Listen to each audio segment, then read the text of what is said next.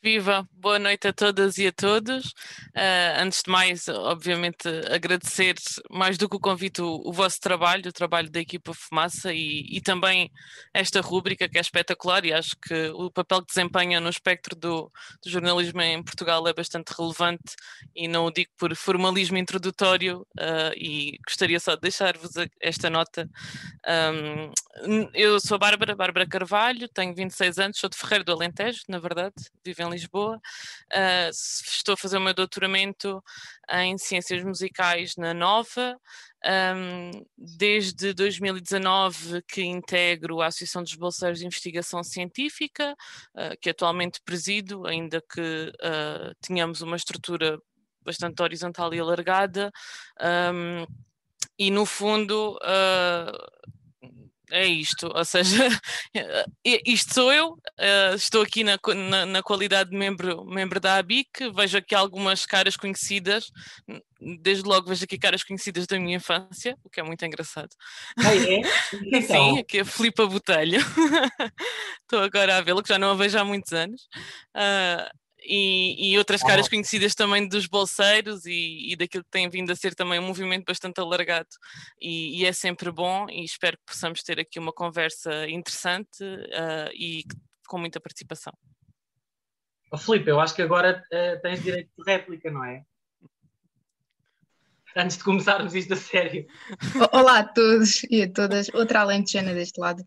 Um, de facto, nós cantámos juntas e estudámos no mesmo conservatório uh, de música e por, e por, acaso hoje estou aqui também como bolseira também a fazer doutoramento uh, e vi através, vi através do nome da Bárbara, já conhecia o Fumaça, mas vi o nome da Bárbara e pensei, ok, é hoje que vou assinar e vou Ask Me Anything.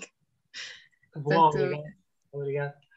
Então, antes de começarmos, queria só perguntar mais ou menos se alguém quer dizer alguma coisa, apresentar-se, se não, uh, uh, vamos, uh, vamos começar aí desse lado. Alguém quer dizer não? Estão tímidos? Então vá. Ou tímidas, ou como quiserem. Vamos a isto então. Eu, eu, queria começar por uma pergunta que é mais ou menos. Devia estar num livro chamado Investigação Científica ao Ensino Superior para Totós, que é eu sinto que uh, a maior parte das pessoas, quando ouve notícias, e digo ouve ou vê notícias na televisão, porque uma grande parte da população se informa nos telejornais, uh, nunca percebe muito bem a diferença entre o que é, que é um doutorado, um pós-doutorado, o que é, que é um investigador, o que é, que é um bolseiro. Uh, e, portanto, eu queria que, que o que é que é um cientista, se um doutorado é um cientista, antes de, de, começarmos a irmos a questões, eu sei que estão aqui pessoas que fazem, que fazem investigação e vocês vão falar em termos, em decretos de lei, em concursos, em coisas mais específicas, Bárbara. Pedia-te que tu conseguisses ou, ou, pudesses, eh, no fundo, explicar um bocadinho o que é, que é a diferença entre o que é, que é um investigador, o que é, que é um bolseiro, qual é a diferença entre ser bolseiro uh, e ter uma carreira ou não ter uma carreira, se um doutorado é um investigador ou, ou se alguém tem uma bolsa de doutoramento, é necessariamente um investigador, tem que ter uma carreira ou não. Portanto, queria que só que explicasse isso de uma forma geral, ainda que se calhar para algumas das pessoas que estão aqui isto seja óbvio, mas eu acho que há muita gente, para muita gente não é, e depois, como isto está a ser gravado e vamos disponibilizar a outras pessoas da comunidade, acho que é importante fazer esse esclarecimento e essa distinção. Uh, sim, então, tentando uh, de certa forma também uh, trocar isto por miúdos, por assim dizer.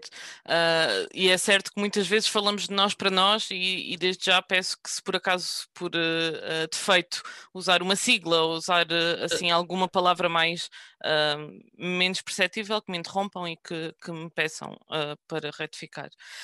basicamente, se pensarmos no panorama atual neste momento, um, a investigação científica em Portugal é feita num, num variado número de instituições, se quisermos, que fazem investigação científica, instituições de ensino superior e de ciência as universidades, desde logo, não é? Que, é, que, é, que são aquele espaço ao qual mais vulgarmente associamos uh, a investigação científica, mas também uh, existem atividades de investigação e desenvolvimento, desde logo também em articulação com empresas, em laboratórios associados, que são Uh, no fundo, centros de investigação que se juntam entre si, portanto, é uma estrutura um bocadinho diferente dos centros de investigação das universidades. Os laboratórios do Estado, uh, que são, por exemplo, o Instituto Português de Meteorologia, o Laboratório Nacional de Engenharia Civil, o Instituto Ricardo Jorge, portanto, são instituições de ciência que têm uma, uma são, são públicas e têm uma, uma um papel uh, muito importante e muito direcionado para aquilo que é a realidade nacional, não é? Portanto, é mais, mais focado uh, nessa, nessa vertente. Uh, e em todas estas instituições se faz ciência, se faz investigação científica, seja ela fundamental ou seja ela aplicada, uh, portanto, seja estejamos a pensar sobre o que é que é uma vacina ou estejamos depois uh, uh, a fazê-la, para dar assim um exemplo muito próximo, não é? No imediato. Um, e esta investigação científica é feita por pessoas em diversas fases da carreira e diversos, com diversos tipos de vínculo. E, portanto, pensando num percurso hipotético, uh, uh, como exemplo uh, daquilo pode ser o, ou que será o percurso mais comum uh, de, um, de, um, de, um, investigador. Portanto, o investigador, ao longo da sua licenciatura, pode ter contacto com a investigação que é feita nos centros de investigação, por exemplo, seja através de conferências, seja através de, de articulação entre ensino e investigação, portanto, aulas dadas por investigadores, uh, etc pode, neste momento, uh, nesta fase, uh, estar inserido em projetos e, e, depois já explica as tipologias de vínculo, faz o seu mestrado, faz o seu doutoramento, seja em que universidade for, e na fase de doutoramento é esperado uh, que aquilo já seja uma fase de investigação, portanto, uma fase de investigação uh, em exclusividade, se assim quisermos, não que o mestrado não o possa ser também, mas do doutoramento é esperado que no final se atinja um, um, nível de autonomia científica, no fundo, que garante que no final daquele grau aquela pessoa tem autonomia para coordenar projetos, para, no fundo, desempenhar um conjunto de tarefas também de investigação científica, já com autonomia uh, atribuída por esse doutoramento. E depois, a partir daí, uh, no fundo, a vida vai acontecendo e, e, e, a pessoa vai tendo um conjunto de vínculos, um, sempre desempenhando, uh, sejam seja a continuidade da sua investigação de doutoramento, seja outra, seja projetos, uh, isso aí já, já, já difere.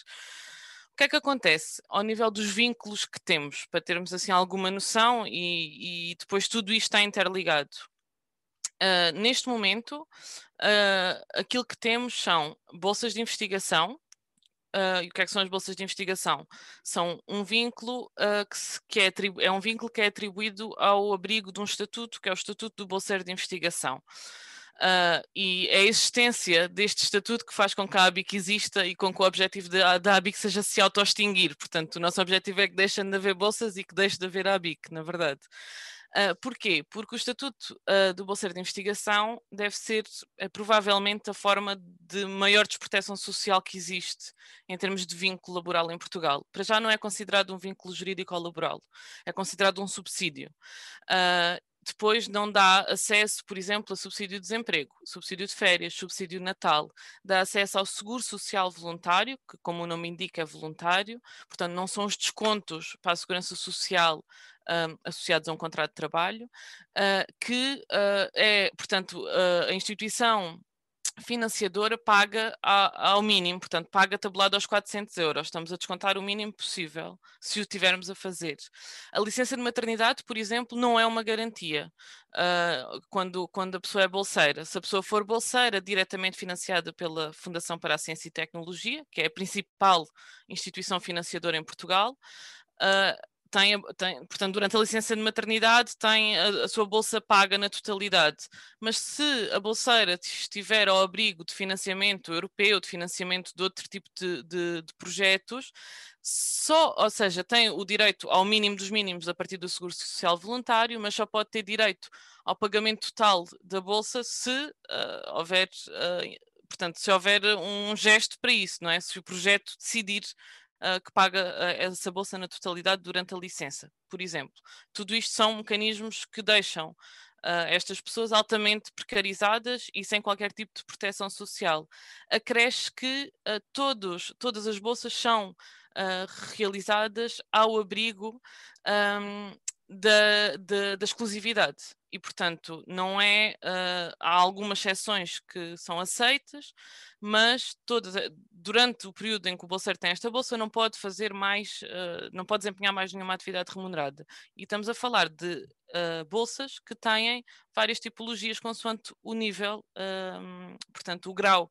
E se quisermos temos, por exemplo, enquanto uma pessoa está na licenciatura, pode ter uma bolsa de investigação científica, que é paga abaixo do salário mínimo nacional em exclusividade.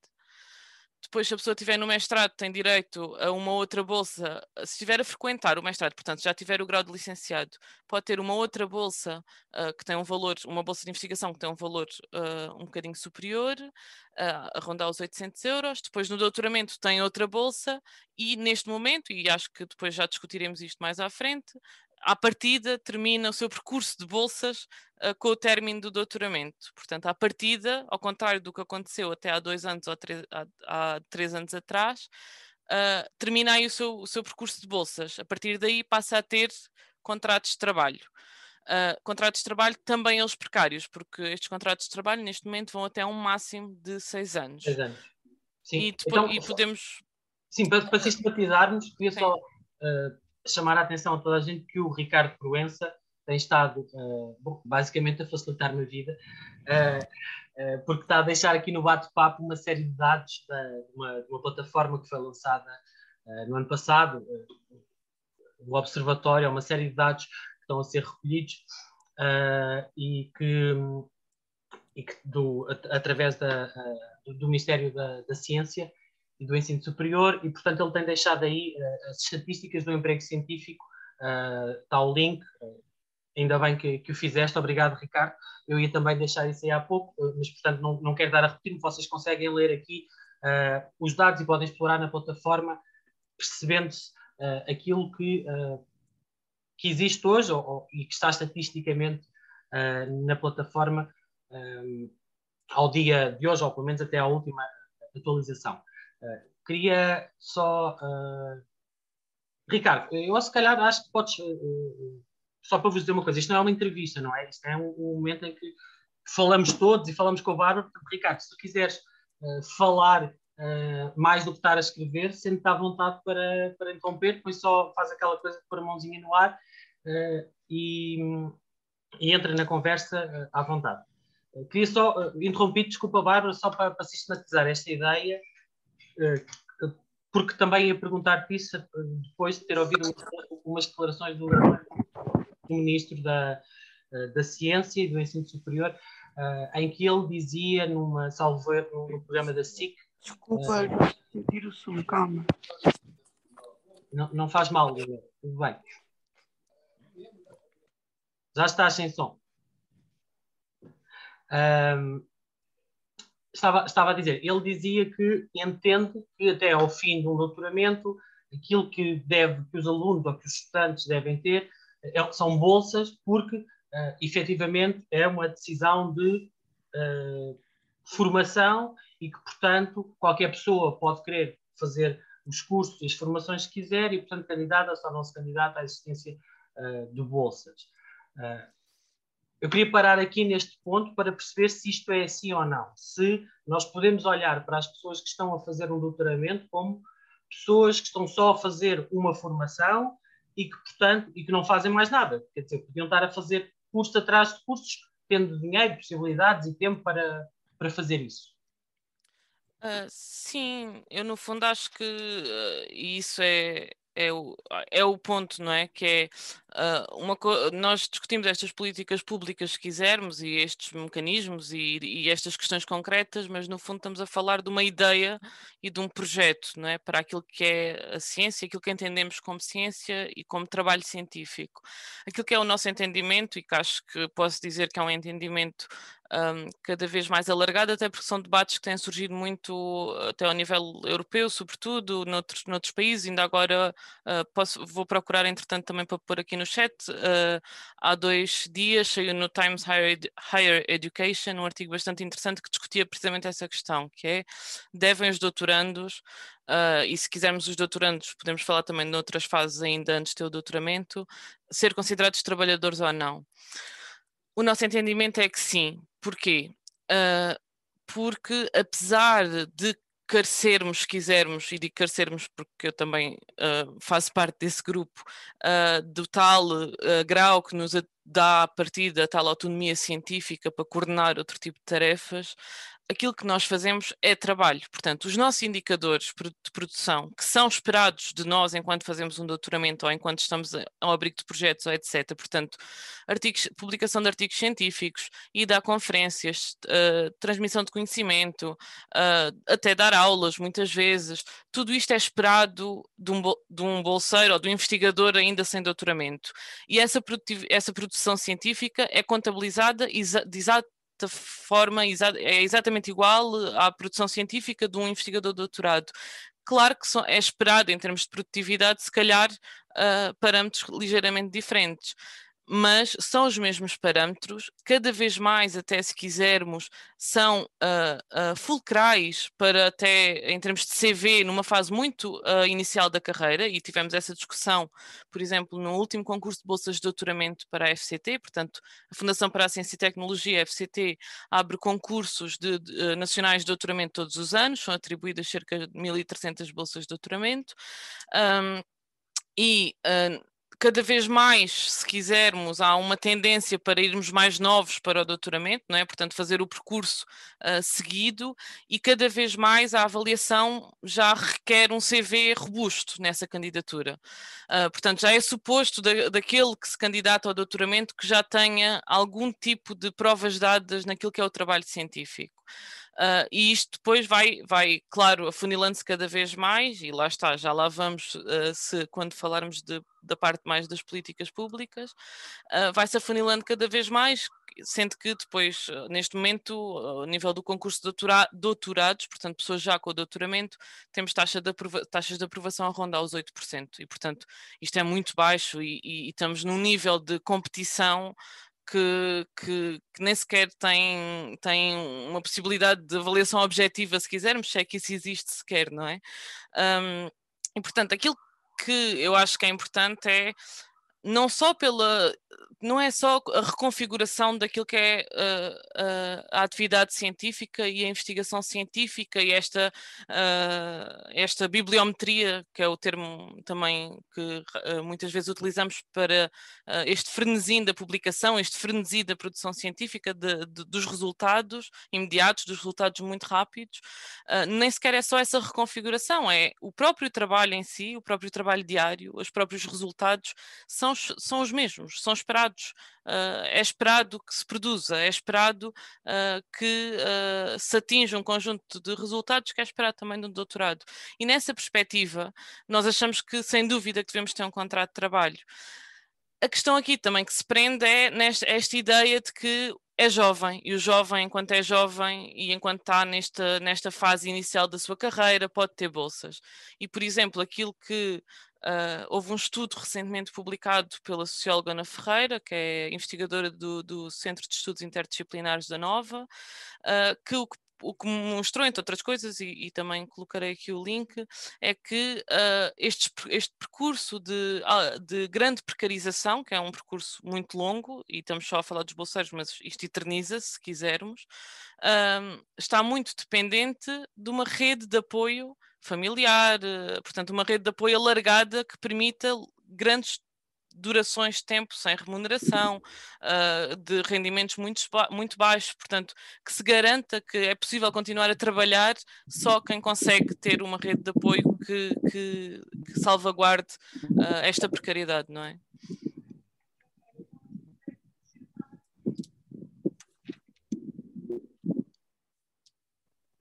Queria que mais gente entrasse na, conversa, porque eu acho que este ponto é muito importante até do ponto de vista uh, legal, que é, que é definirmos ou não uh, se é trabalho aquilo que um estudante de doutoramento faz.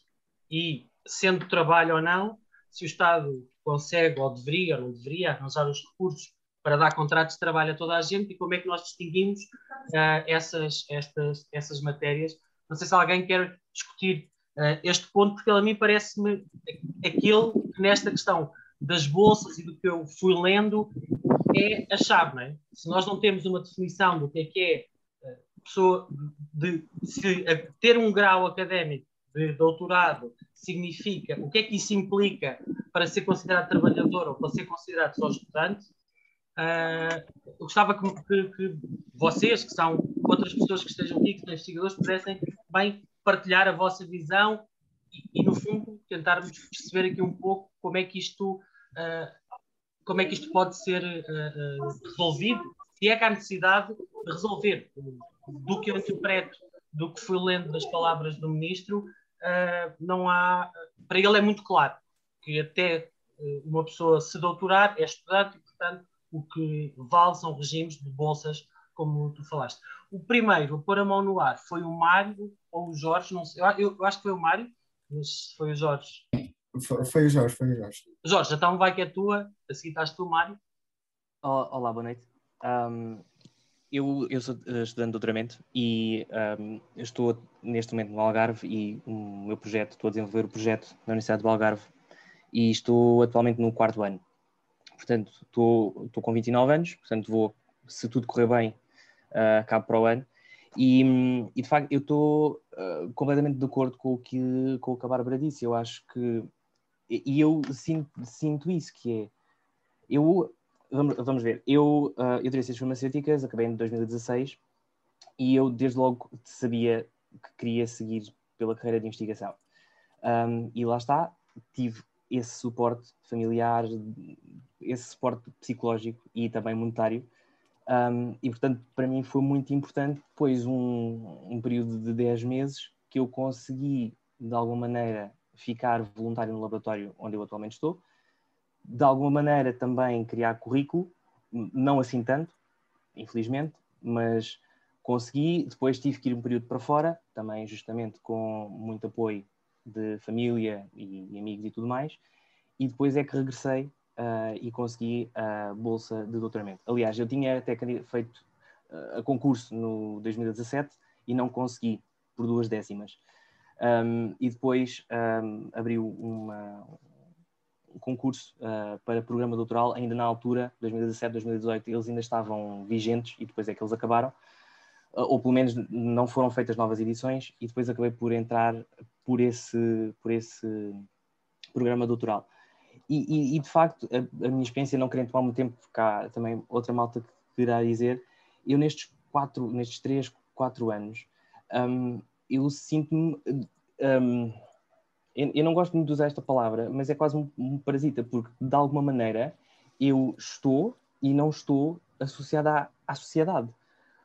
Porque sou estudante por um lado e sou trabalhador por outro. É-me esperado de mim, enquanto trabalhador, uh, não vou dizer lealdade eterna, mas uh, alguma, alguma espécie de, de, de, objetivos para com a minha instituição, publicações e, e tudo mais, mas também enquanto estudante tenho que respeitar todas as tarefas, todos os objetivos do projeto a qual me foi um, assim, designado e, claro, responder depois também aos meus orientadores. Portanto, acho que sim, acho que devemos ser considerados um, trabalhadores, porque também, muitas vezes, também fazemos os horários ou, ou talvez ainda mais, um, e, portanto, alguma proteção para nós, que também fazemos ciência e também fazemos evoluir o país enquanto enquanto potência científica, se assim o que, o que queremos chamar, também precisamos de, de, dessa proteção. E de alguma maneira sinto que somos deixados um bocadinho de lado e chamados à, à luta, por exemplo, como foi o ano passado na,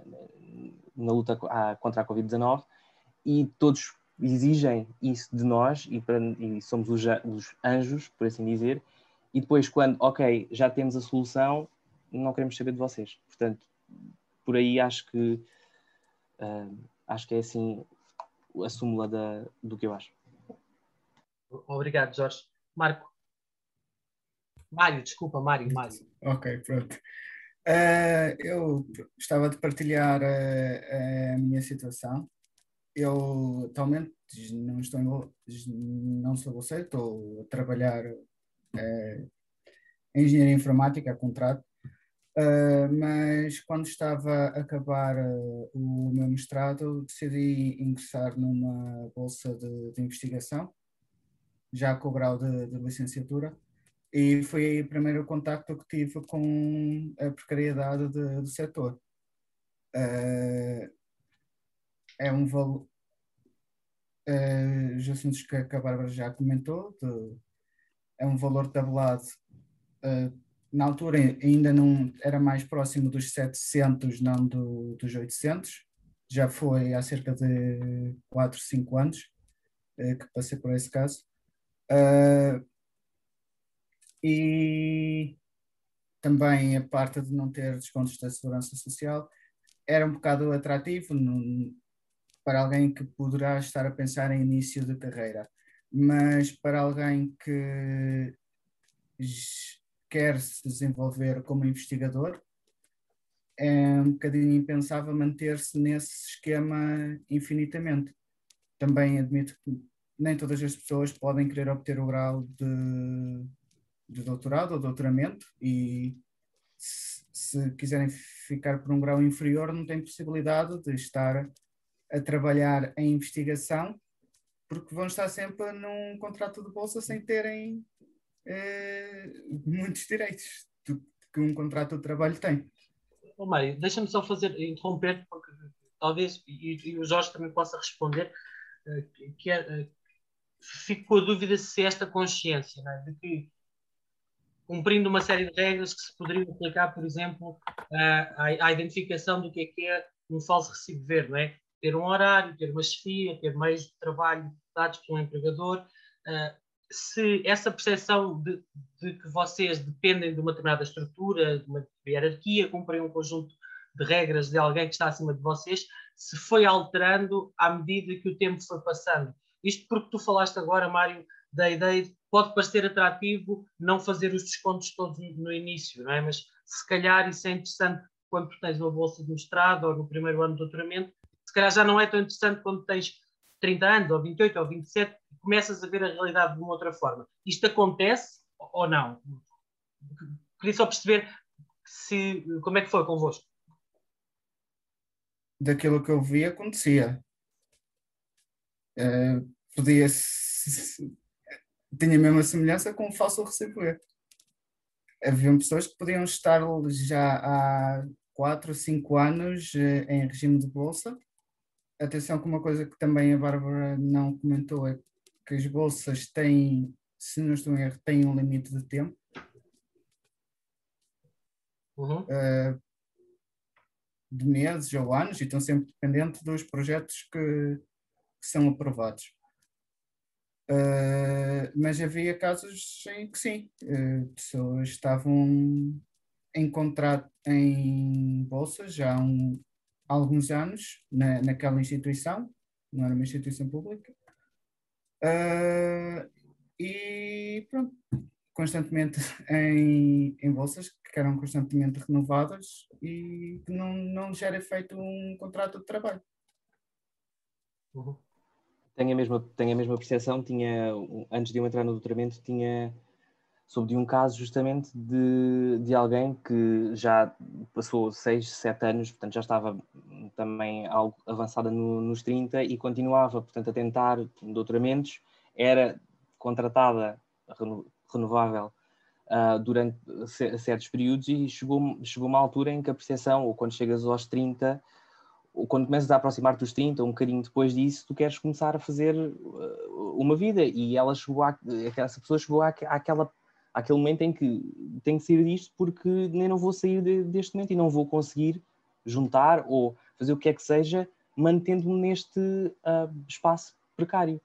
Não estou seguro se era, se era uh, falso recibo verde, se não, uh, sei que tenho conhecimento que ela é contratada ao abrigo de, de, de, um projeto ou de, ou de dinheiro que o grupo onde ela estava afiliada estava, mas mais do que isso, Uh, eu gostava só de, de adicionar. Termina, que, termina, Mário. Desculpa. Uh, mesmo o, o, trabalho que estava alocado, o, o tempo que estava alocado para as tarefas não era de um contrato normal, não eram 8 horas, no meu caso eram 7 horas e 12 minutos especificamente, mas o tipo de trabalho era trabalho como se fosse em qualquer, eh, numa empresa qualquer, no meu caso seria desenvolvimento de software, era Uhum. Era exatamente a mesma coisa, quer tivesse em bolsa, quer tivesse numa empresa a trabalhar. Ok, boa. a seguir, Ricardo, eu já passo a ti, mas a Ana Martins tinha pedido aqui no, no bate-papo para, para falar. Vai, Ana. Olá, boa noite a todos. Um, eu pedi-te para falar porque eu não tenho a coisinha de levantar a mão, acho que tenho que atualizar o meu Zoom.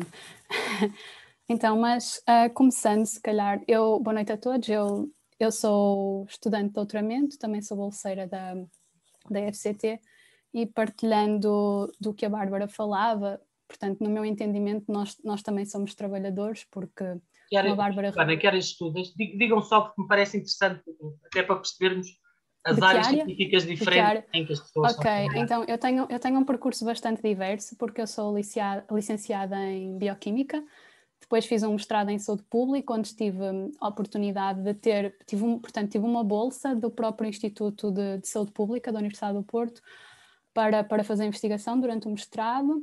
E, portanto, aqui tive a oportunidade de fazer bastante produção científica e mais tarde depois fiz um mestrado em matemática aplicada e agora estou a fazer doutoramento em matemática aplicada. Portanto, eu quando concorri ao, ao doutoramento... És a pessoa certa para redesenhar a nova matriz, é isso? Saúde pública e matemática aplicada é que... Talvez, dar algum, algum feedback. Um, mas como a Bárbara dizia, portanto, eu quando concorri para a minha bolsa de doutoramento, eu já tinha um, um percurso científico, já tinha vários indicadores, já tinha vários artigos, uh, e cada vez é mais difícil uma pessoa conseguir uma bolsa de doutoramento sem ter também depende um bocadinho das áreas, mas sem ter produção científica. É como o Jorge diz: há pessoas que não têm bolsa por, por duas décimas, é extremamente frustrante. O, o trabalho que as pessoas em, dedicam a, a, um projeto, a uma candidatura e depois, por centésimas, não, não terem retorno. Pronto, mas então, no meu entendimento, nós somos trabalhadores, não, não por todo este output científico que nós damos, pelo, por, por, ter, por termos estes indicadores, que é a nossa produção científica, os artigos, a participação em conferências e outras, mas também por uma questão que é fulcral, que é nós contribuímos para o avanço da ciência em, nas, nas, diversas áreas. Nós estamos a fazer produção, estamos a fazer desenvolvimento de novos métodos, uh, de um conjunto de coisas. Portanto, isto é trabalho. E, e, essa questão de, ah, mas estão em formação, isso, isso é um falso argumento, porque podemos fazer o paralelismo com os médicos. Portanto, os médicos estão em formação durante o internato e são pagos para isso. E o nosso contributo para a sociedade não será menos, será diferente. Portanto, acho, acho que aqui é fácil contra-argumentar. Agora, se calhar ligaria um bocadinho ao, ao que Pedro falavas, da questão de, dos falsos recibos verdes, de se há uma estrutura hierárquica ou não. Portanto, a verdade é que dependendo do tipo de trabalho que nós temos, nós podemos ter mais ou menos flexibilidade no nosso trabalho, em cumprir horários ou, menos, ou não cumprir horários, mas também depende muito da estrutura de investigação onde estamos, do grupo de investigação. Portanto, há muitas pessoas que sempre foram trabalhando a partir de casa, não só agora no contexto de pandemia, mas muitas outras não, até por necessidade de recursos uh, que têm.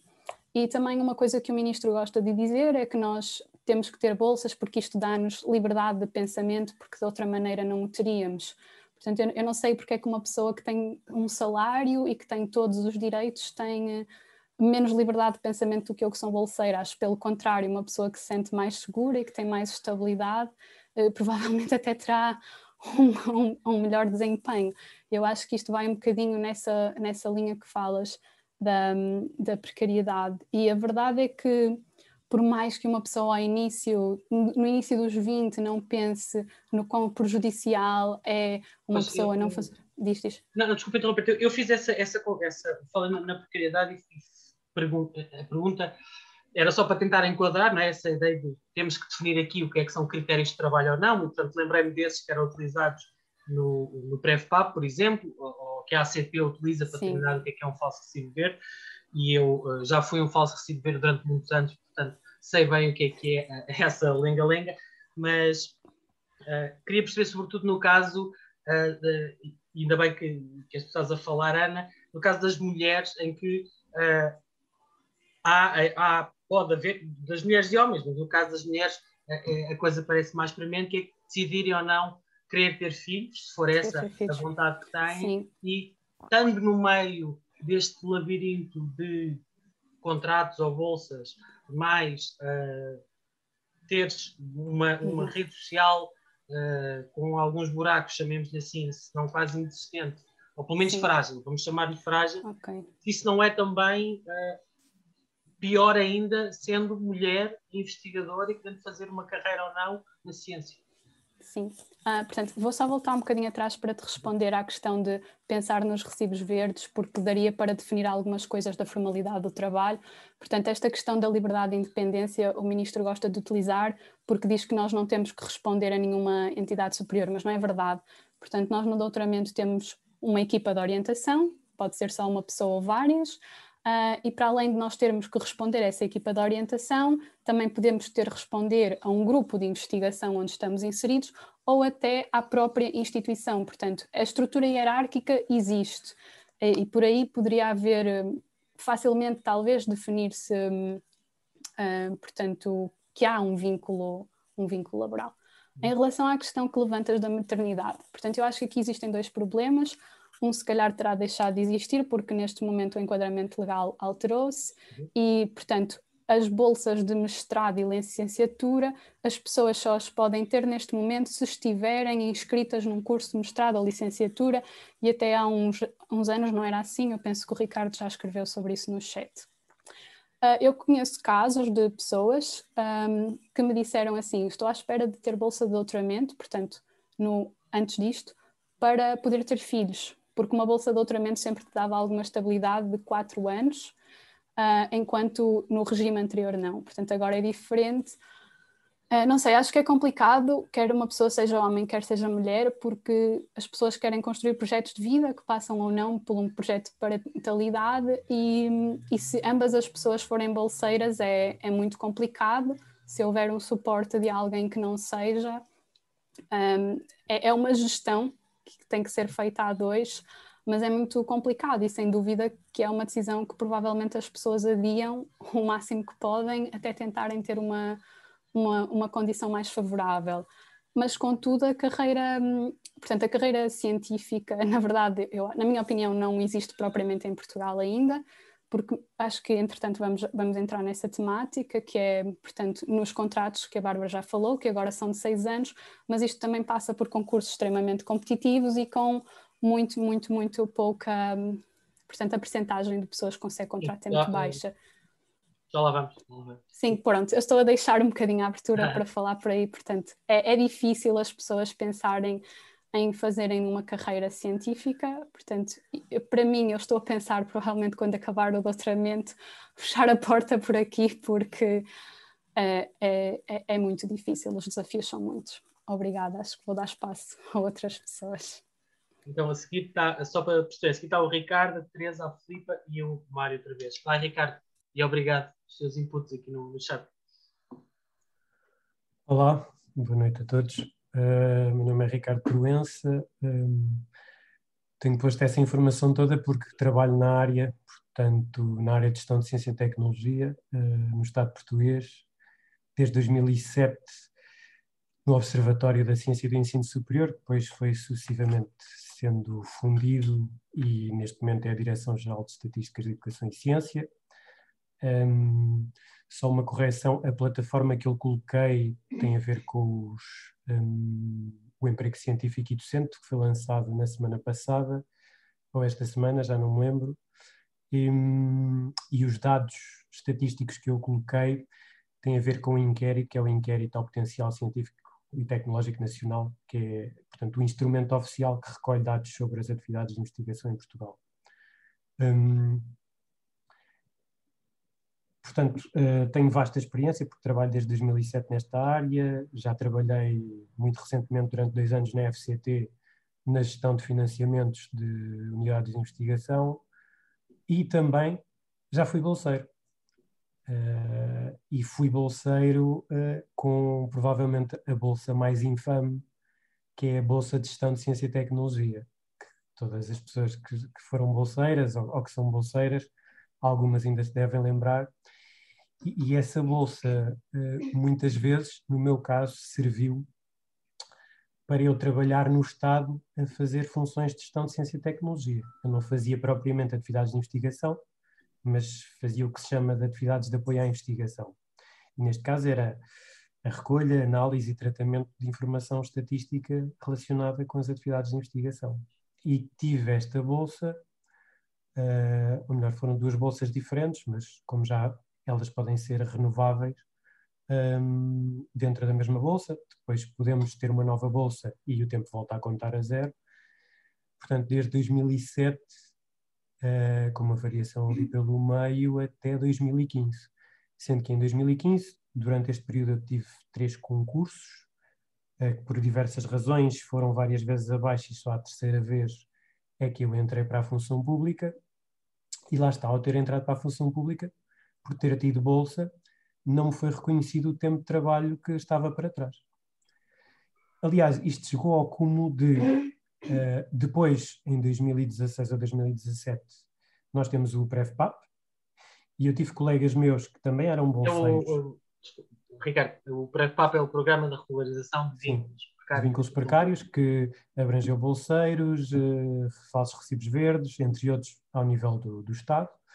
E eu tive colegas meus que eram bolseiros, que alguns deles concorreram no mesmo concurso e que chumbaram, e que entretanto foram regularizados no PrevPAP, entraram e acabaram com mais anos de trabalho do que eu, contabilizados para, eh, para uh, o tempo de serviço na função pública. Só para ver o grau de injustiça destas coisas e de como a, a bolsa e, utilizar, e, e termos tido uma bolsa nos pode condicionar de forma determinante uh, ao longo da nossa vida e do, do, período de trabalho efetivo que vamos ter ao longo da, da nossa vida ativa, por assim dizer. Um, como eu estava a dizer, um, as últimas alterações legislativas, um, e agora, pronto, vou só dizer que, se calhar devia ter dito isto no início, uh, a opinião que eu estou a ter é a minha opinião pessoal e só me, no fundo, condiciona a mim, porque Uh, apesar de eu não ter uh, uh, funções de coordenação ou direção, sou técnico, mas em função do vínculo que tenho, tenho, tenho que dizer isto. Um, a situação já foi bastante pior, porque, independentemente do grau académico que a pessoa tivesse, não havia contrato, ou era muito, muito raro haver contrato. Para as funções de investigação, a única forma de uma pessoa que realizasse atividades de investigação teria de ter contrato, era numa eh, instituição privada sem fins lucrativos, se tal fosse atribuído, ou numa instituição pública, se concorresse um, para um, um cargo da carreira docente. Portanto, e se a pessoa pretende ser investigador, quer ser investigador, não quer ser docente embora, no caso das instituições de ensino superior, esteja subentendido que eh, na carreira docente há uma parte do tempo que deve ser uh, dedicada à investigação. Mas um, ehm, esses concursos, mesmo esses concursos, uh, estavam um pouco bloqueados e até foi recentemente, penso que há dois anos ou três anos, até estavam bloqueados para quem já era docente e, portanto, houve uma regularização extraordinária, mas para quem já era da carreira docente. Portanto, um dos grandes problemas estruturais é que a carreira de investigação, que está regulada pelo Decreto-Lei 124-99, praticamente não tem tido abertura uh, nas várias instituições públicas e, neste caso, no ensino superior, que, como eu já indiquei, é o principal, é um dos principais setores, juntamente com outras empresas, onde existe uh, execução de atividades de investigação. Porquê? Isto por uma questão fundamental. É que os, isto pode-se falar, algo os reitores, e está uma grande luta entre o Ministério, os reitores e os investigadores, os reitores não querem, e isto não estou a defender os reitores, mas estou só a perceber hum, o lado deles, é que nos contratos de financiamento que se estabelecem entre o Estado e as instituições de ensino superior, não existe nenhuma fatia para atividades de investigação. O único critério para financiamento das instituições de ensino superiores é única e exclusivamente o número de alunos. Por isso é que os, as instituições de ensino superior estão sempre a pedir porque nós só queremos docentes, porque é com isso que vamos receber dinheiro. Isto também não é totalmente verdade, porque os investigadores, nas suas atividades de investigação, trazem bastante dinheiro, quer de fontes nacionais, ou quer de fontes internacionais, eh, e sobretudo da, da União Europeia, bastante dinheiro para as universidades. E em muitas situações é este dinheiro que mantém e permite que o orçamento ou seja positivo ou uh, não seja negativo, ou tão negativo como seja menos ser. deficitário, não é?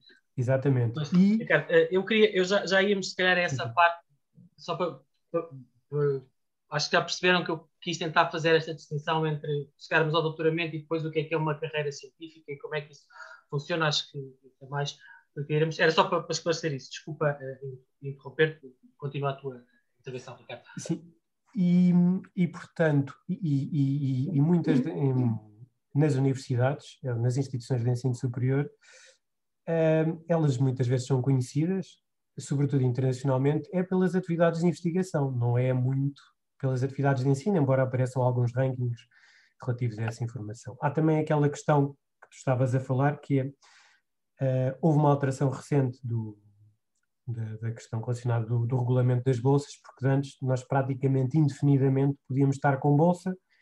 Aliás, provavelmente há pessoas que tiveram bolsas em toda a sua vida, uh,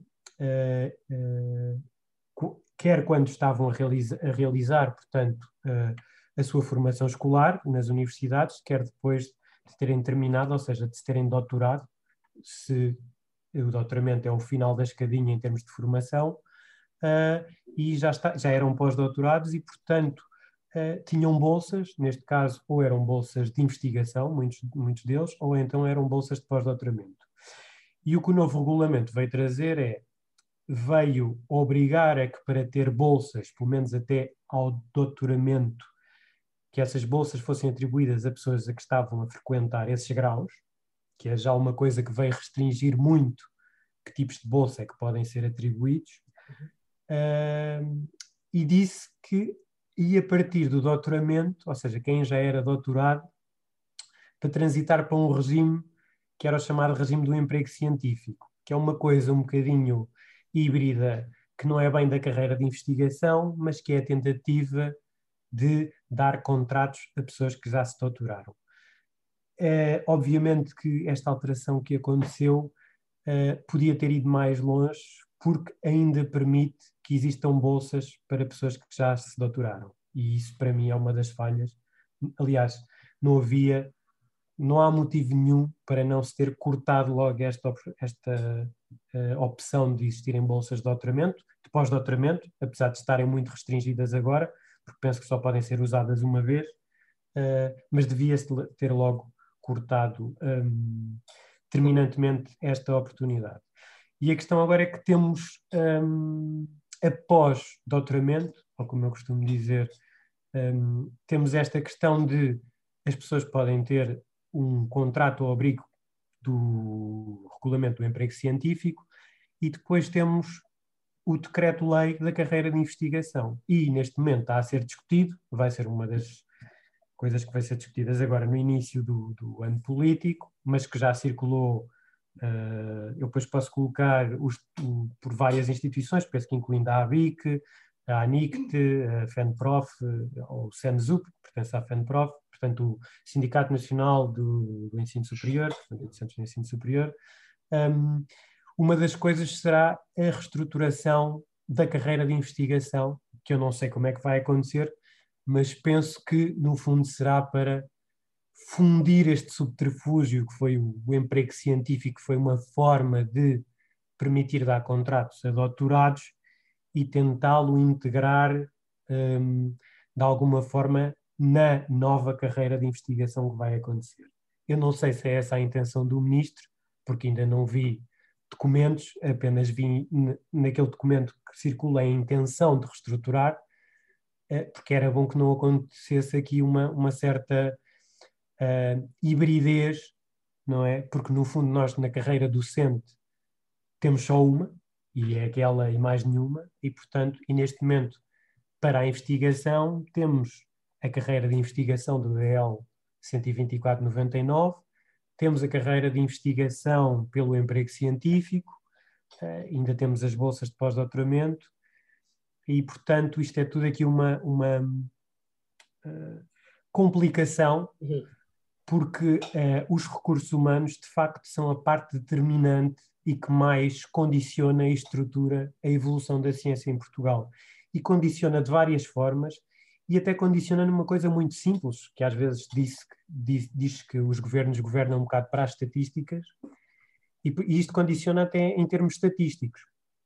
No inquérito no IPCTN, uh, que eu também faço parte da equipa que faz o inquérito, por exemplo. É, o, é o inquérito da, da produção científica, não é? Uh, não é o inquérito da produção científica, é da, da, das atividades de investigação. Sim. Há outros depois de inquérito de produção científica, que, que, no fundo as principais variáveis que extrai é o número de pessoas que fazem atividades de investigação e a despesa, ou seja, o montante de recursos financeiros que é gasto.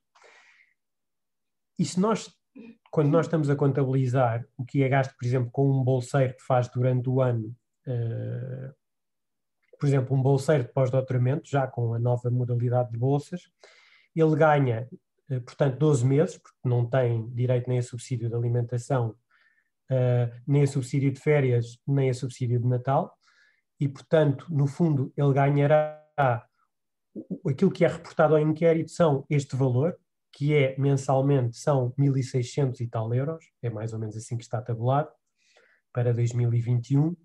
Um, e, por exemplo, um investigador para o nível mais baixo da carreira do emprego científico ganha mensalmente só de salário, portanto eu estou a falar em salários uh, ilíquidos, porque é isso que, portanto, brutos, porque é isso que é contabilizado pelo inquérito, só uh, a carreira mais baixa, a categoria mais baixa da carreira de investigador do emprego científico, portanto nem é a carreira do decreto-lei, ganha que é o investigador júnior, ganha uh, eh, 2.600 e qualquer coisa euros. Portanto, até esse nível, nós estarmos a optar, como eu já vi referido em muitas situações e, e a muitas pessoas, por uh, um sistema uh, científico low cost, tem logo impactos a nível das próprias estatísticas. Portanto, nós estamos a gastar menos dinheiro porque estamos a optar por um sistema científico low cost. E, portanto, podíamos até estar melhor a nível estatístico se optássemos por realmente dar os direitos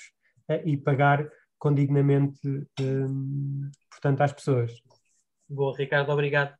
Uh, eu, eu uh, se calhar, antes de Teresa e Filipa e Mário e Pedro estão como no ar, porque temos uma convidada, eu fazia-lhe uma pergunta e depois vocês entram só por eh,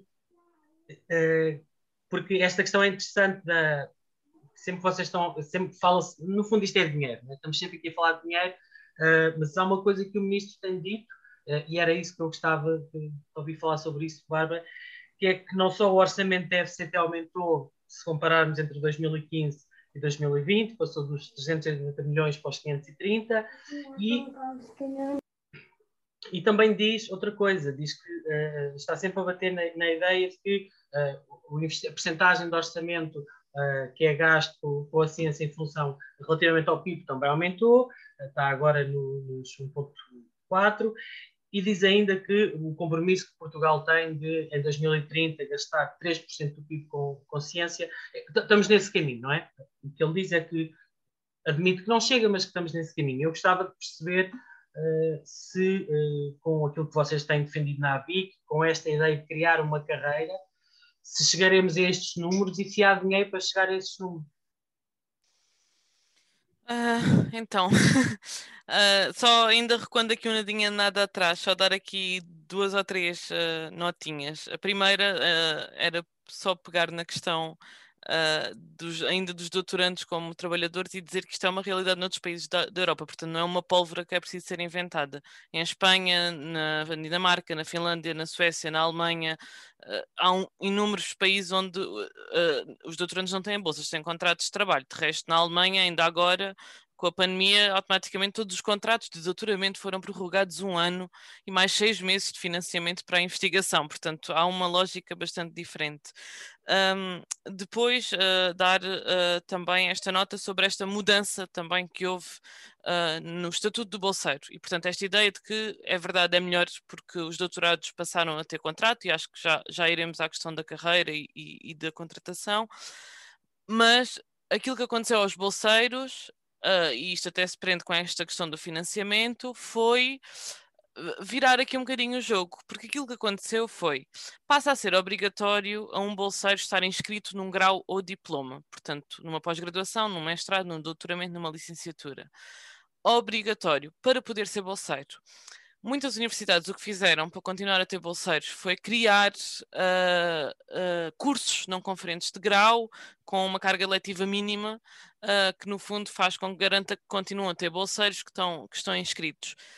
paralelamente, o que isto faz, em muitos casos, uma vez que as bolsas muito raramente têm a ver, de facto, com os temas de tese, de mestrado, de doutoramento de investigação.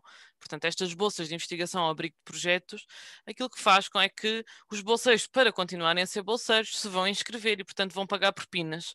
Portanto, se quisermos, aquilo que acontece uh, em vários casos neste momento são pessoas que estão a financiar as instituições de ensino superior através de cursos que não estão a frequentar ou que não querem frequentar para poderem continuar a ser bolseiros.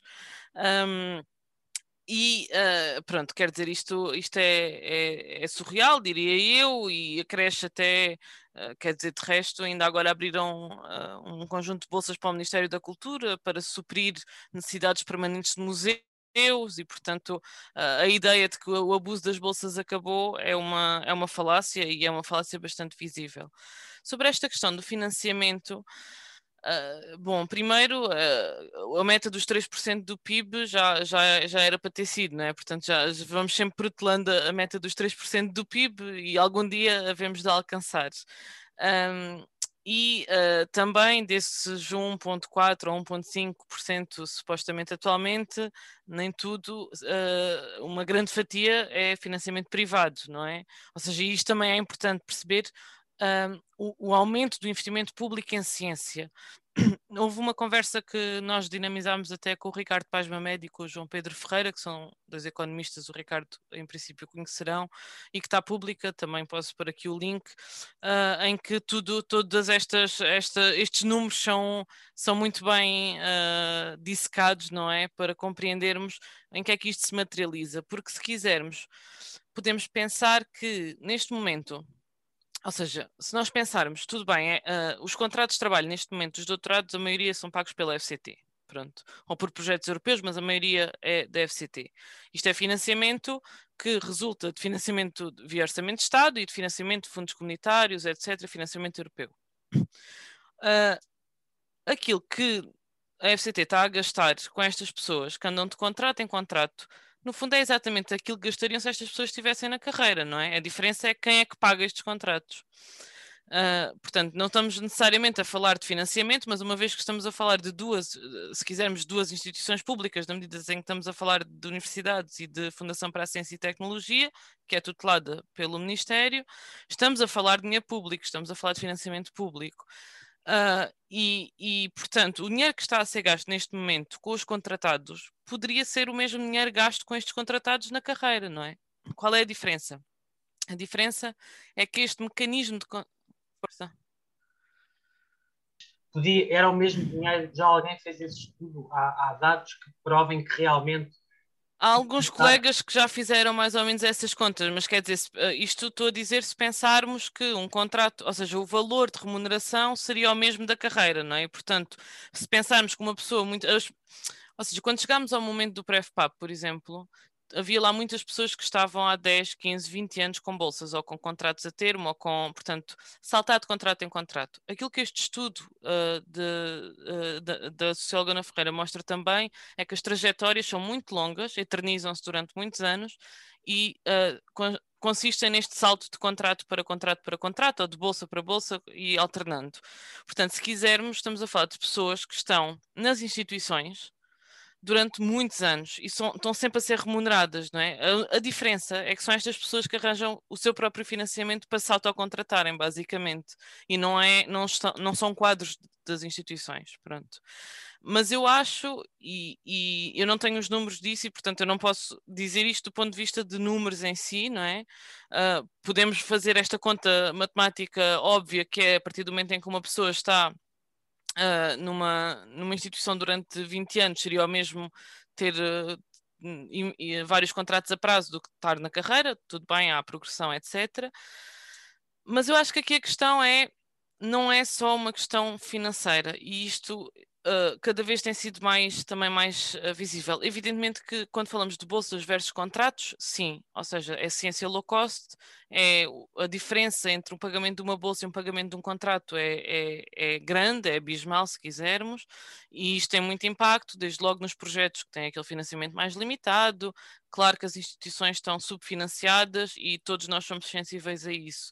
Mas eu acho que há aqui uma questão que também é uma questão de perpetuação uh, das lógicas vigentes que existem, não é? E isso foi visível, lá está, com o PrefPAP e foi visível num conjunto de outros parâmetros, que, de, outros, de outros episódios uh, que sucederam e que, que, que, vou dar como exemplo.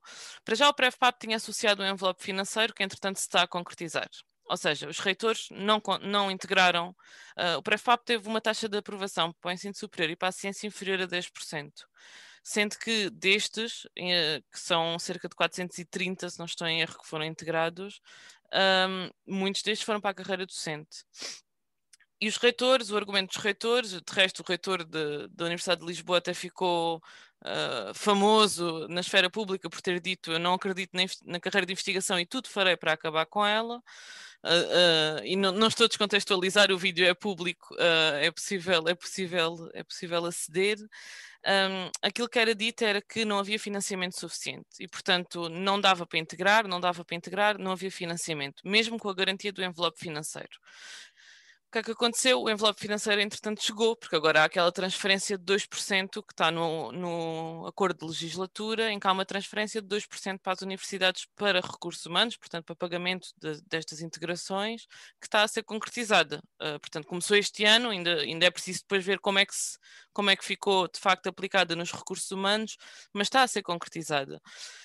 Um, mais tarde, não é? Aquilo que fomos depois verificando é que o que está a acontecer é, é, que a investigação está a ser empurrada no seio das universidades públicas para offshores, se quisermos, seja esta offshore pensada enquanto regime fundacional que faz com que estes investigadores a serem contratados mesmo no futuro, numa carreira de investigação, o façam ao abrigo do regime fundacional, portanto ao abrigo do direito privado, e as tais instituições privadas sem fins lucrativos, que são no fundo uh, instituições que são criadas uh, no seio de universidades públicas, é o caso da Faculdade de Ciências de Lisboa, do Técnico, e dois, dois exemplos porque vão ser importantes nisto que, neste, nestes dois acontecimentos, uh, que basicamente são, são, são, são entidades que partilham de, ah, muitas vezes até das pessoas que são da instituição que também estão a administrar estas, estas entidades, que no fundo fazem gestão, supostamente,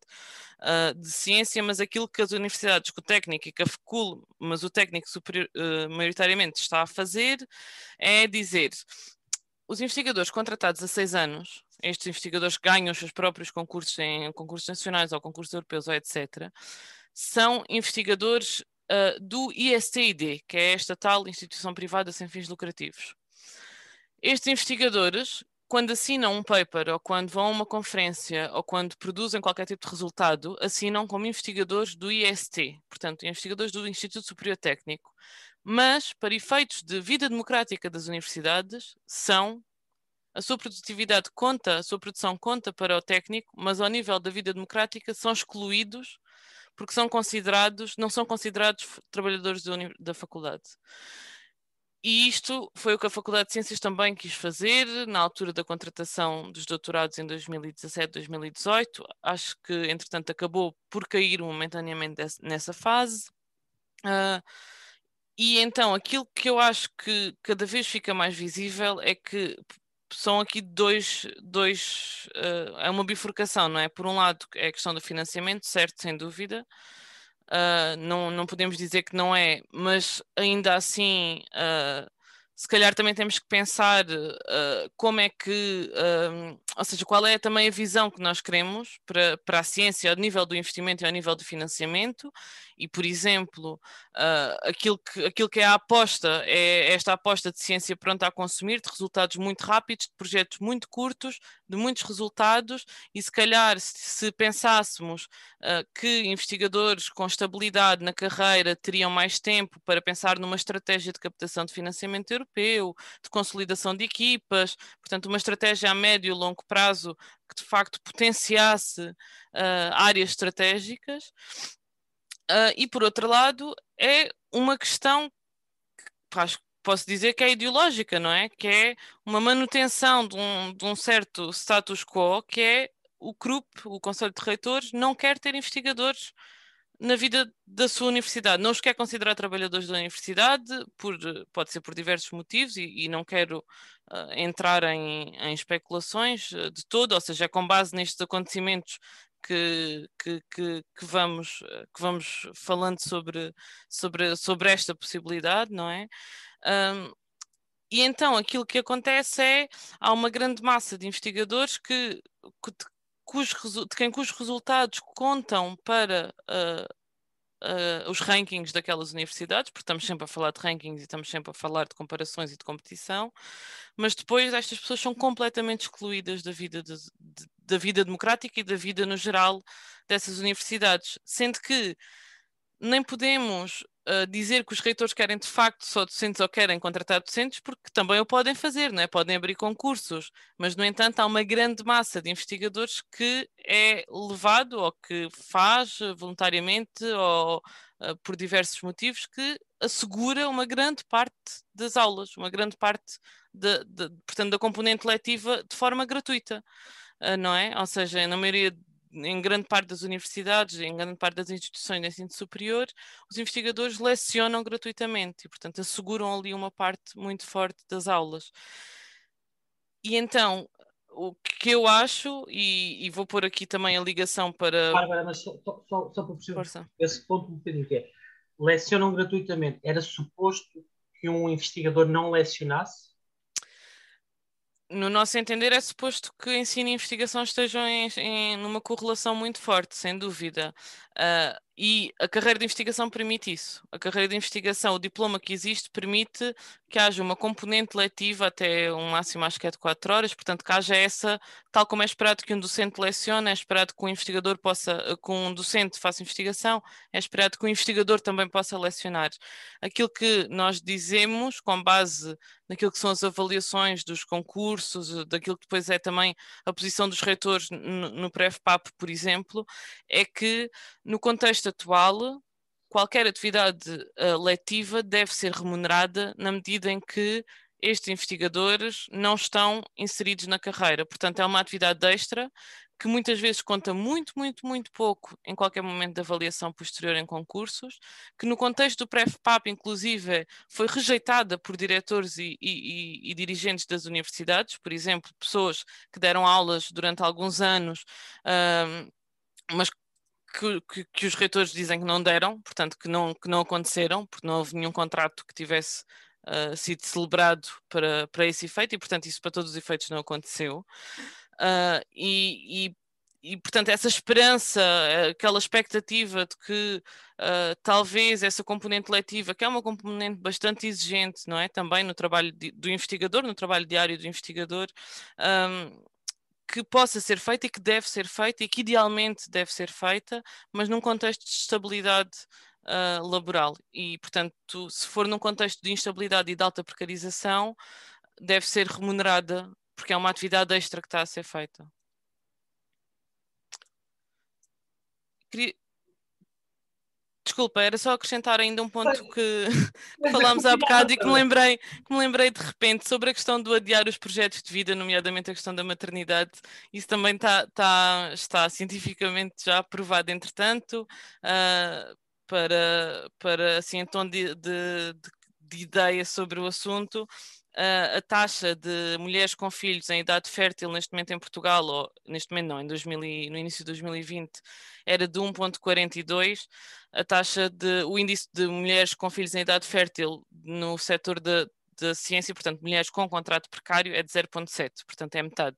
Claro que há, pode haver diversos motivos que levam ao adiamento da maternidade, mas aquilo que, uh, que são os resultados de, desse estudo, o que mostra é que há um adiamento muito em função desta, desta precariedade.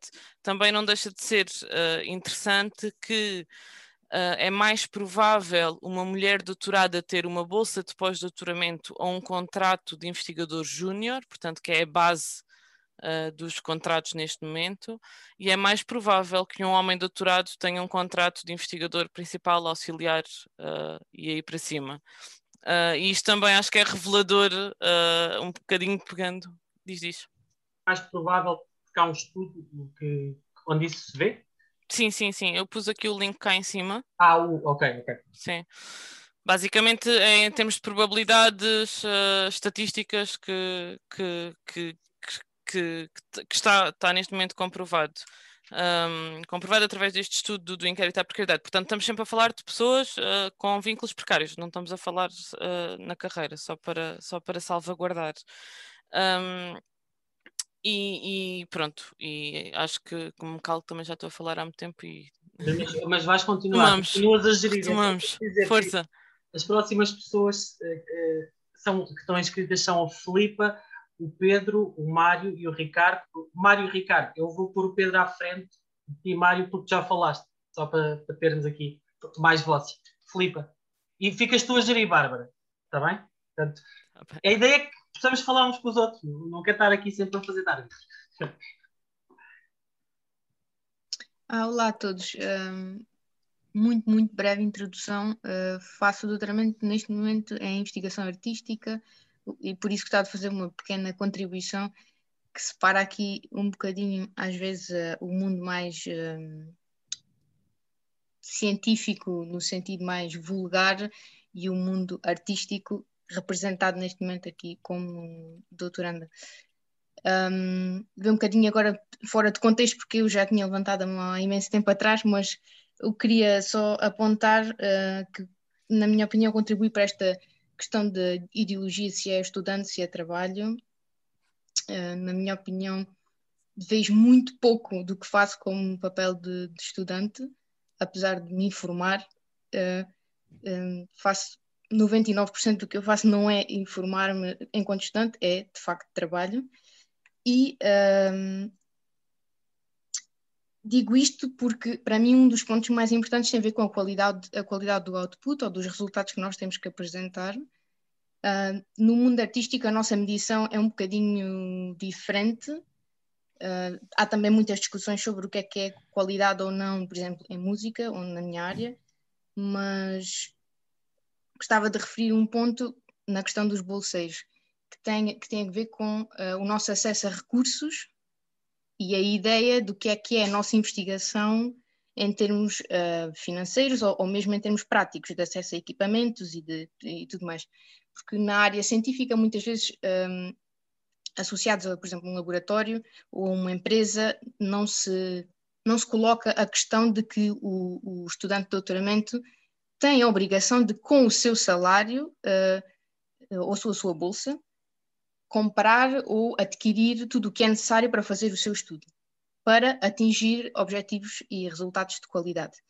No mundo artístico nem sempre é verdade, um, por exemplo, não é, não é calculado em, em, em lado algum que nós poderemos ter que ter acesso, por exemplo, a prototipagem, repetição de processos, uh, compras de tecnologias avançadas uh, e todas essas coisas que são óbvias na, na, na ciência, e, e, gostava de deixar esse ponto justamente só para mostrar, no meu ponto de vista, que nos é, nos é pedida uma qualidade, pelo menos no meu caso, eu estou a fazer doutoramento na Bélgica, com bolsa da, da FCT, um, é-nos exigida uma qualidade altíssima de, ao nível dos resultados, não é de todo um nível de estudante. Um, as instituições de acolhimento utilizam estes resultados de alta qualidade para se expandir, para existir na, na comunidade científica, na, na, comunidade artística, para ter uh, nome. Um, contudo, não é calculado de, de, forma alguma esse acesso a recursos. Quem é que é responsável pelos recursos? É só a instituição de acolhimento, que tem muito pouco, tem muito pouca, muito pouca relação contratual com a FCT, tem duas ou três cláusulas, mas que na verdade também não obrigam a grande coisa. A FCT, obviamente, não se responsabiliza, nós temos uma pequena remuneração para presença em conferências, mas não, tem, não há qualquer referência ao nosso equipamento, ou seja, na verdade, conheço bastantes casos de pessoas que acabam por um, fazer a sua própria pesquisa a partir do seu salário, que já não é necessariamente uh, muito elevado.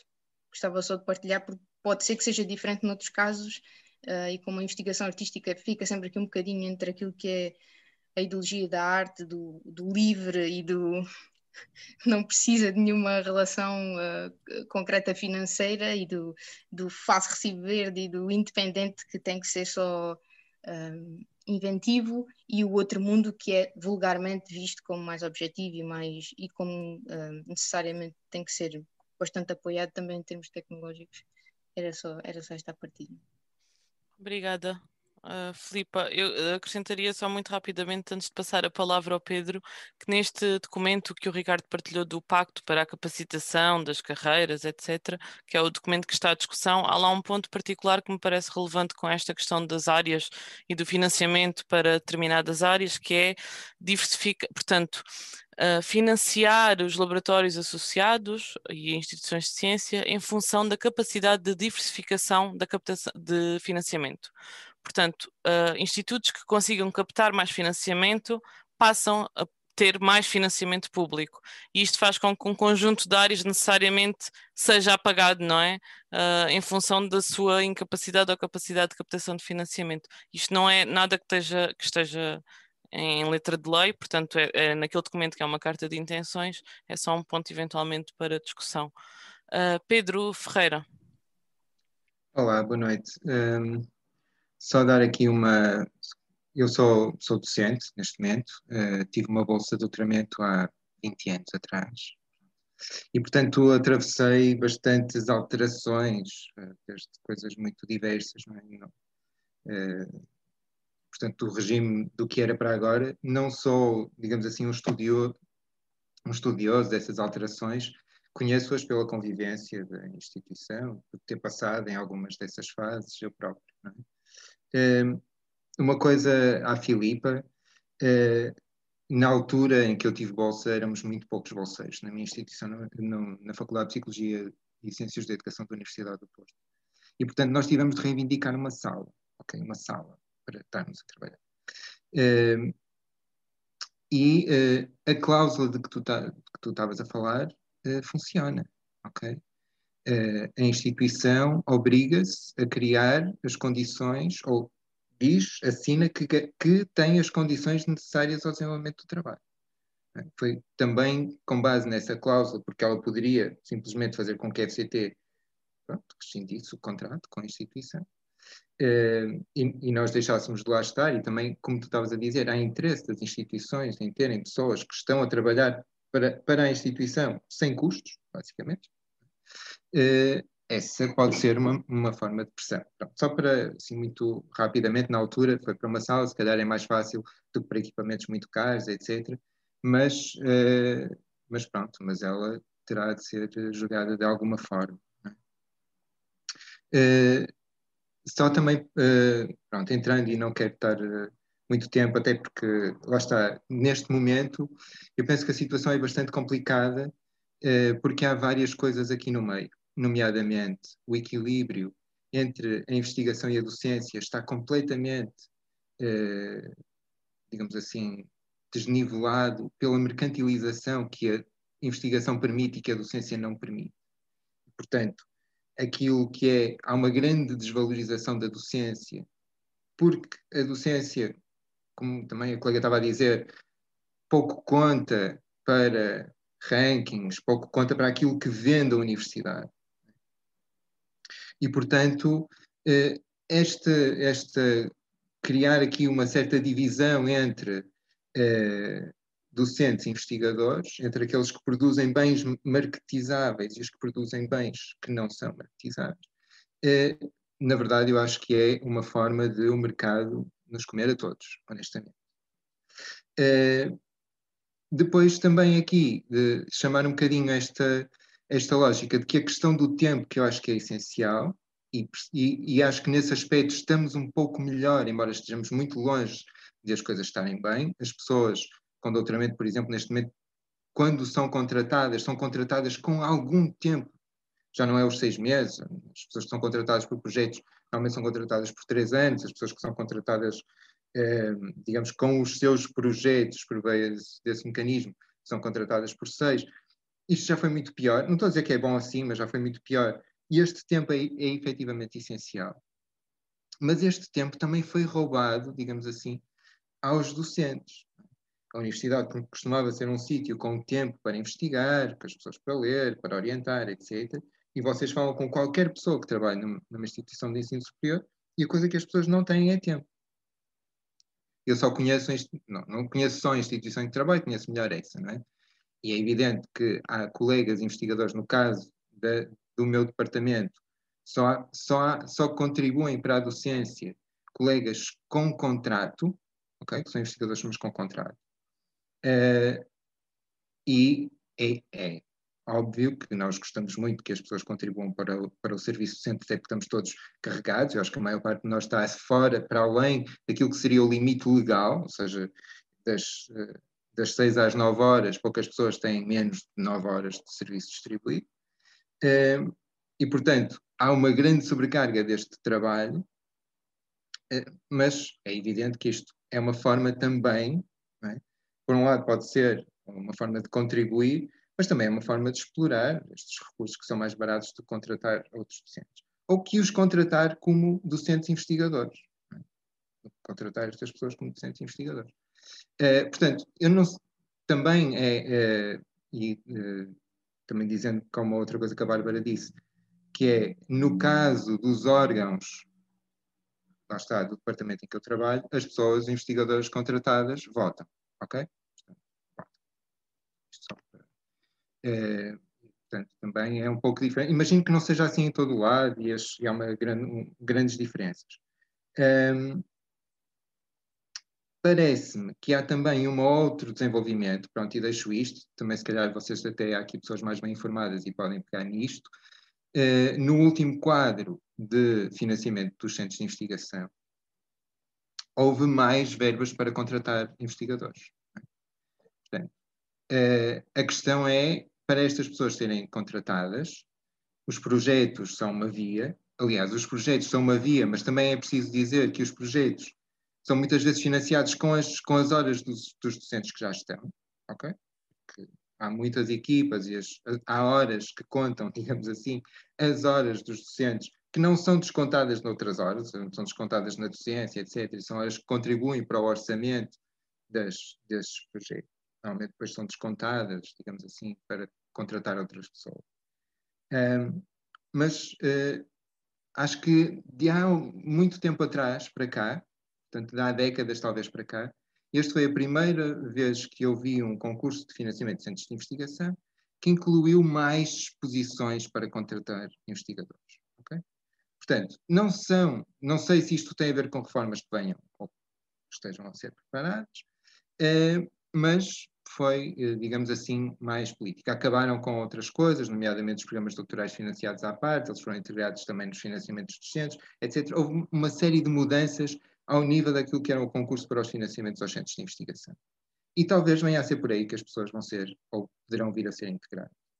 Porque os únicos sítios, para já, dos que eu conheço, onde há carreiras de investigação, investigadores que são mais ou menos a tempo inteiro, são os laboratórios, é? os laboratórios associados. E reparem, os laboratórios associados, claro que os, uh, as universidades beneficiam com os investigadores. Isto eu não tenho dúvida nenhuma. Reparem, eu também já fui investigador contratado. Eu não, tô, não tenho uh, absolutamente nenhuma dúvida nisto. Agora, também é verdade que os laboratórios associados sobrevivem porque têm os, digamos, têm os corpos docentes das universidades, porque senão nunca seriam viáveis. Ou seja, há aqui uma interdependência que, uh, pronto, não me parece ainda que eu não tenha a solução como é que ela se poderia resolver, eh, mas há aqui uma relação entre ter os quadros das universidades que são também investigadores, sem os quais dificilmente eu acho que estruturas de investigação podem sobreviver em, em Portugal, eh, e eh, a importância de não, digamos assim, ainda esvaziar mais o trabalho da docência e de, de o tornar uma coisa quase técnica e desvalorizada, quando a universidade sempre viveu de ter investigadores que eram docentes. E docentes que são investigadores, porque isto também faz parte daquilo que é possível ensinar e aprender em conjunto. Ou seja, a universidade nem sequer é um sítio para ensinar. A lógica da universidade é aprender em conjunto. Somos todos, somos colegas na universidade, supostamente. Pronto, desculpem, já me calmo. Obrigado, Pedro. Tá. uh, que, que um lost in translation. Um, Mário e Ricardo? Eu gostava de saber um bocadinho mais sobre a, a carreira de investigador, tanto a nível de bolseiro como depois já contra, contratado uh, com o grau de, de doutorando. Uh, mais especificamente, a nível de bolseiro, basicamente não há sequer carreira de de investigador. O valor que uma pessoa vai receber está sempre tabelado consoante o grau em que se encontra. Não há perspectivas de. Se uma pessoa se mantiver sempre com o mesmo grau, durante um longo período de tempo, não, à semelhança de um contrato uh, a termo certo, ou sem termo, uh, que por, que começa a ganhar mais por uh, antiguidade, por uh, se manter continuamente na mesma, na, na mesma carga, na mesma função durante um longo período de tempo.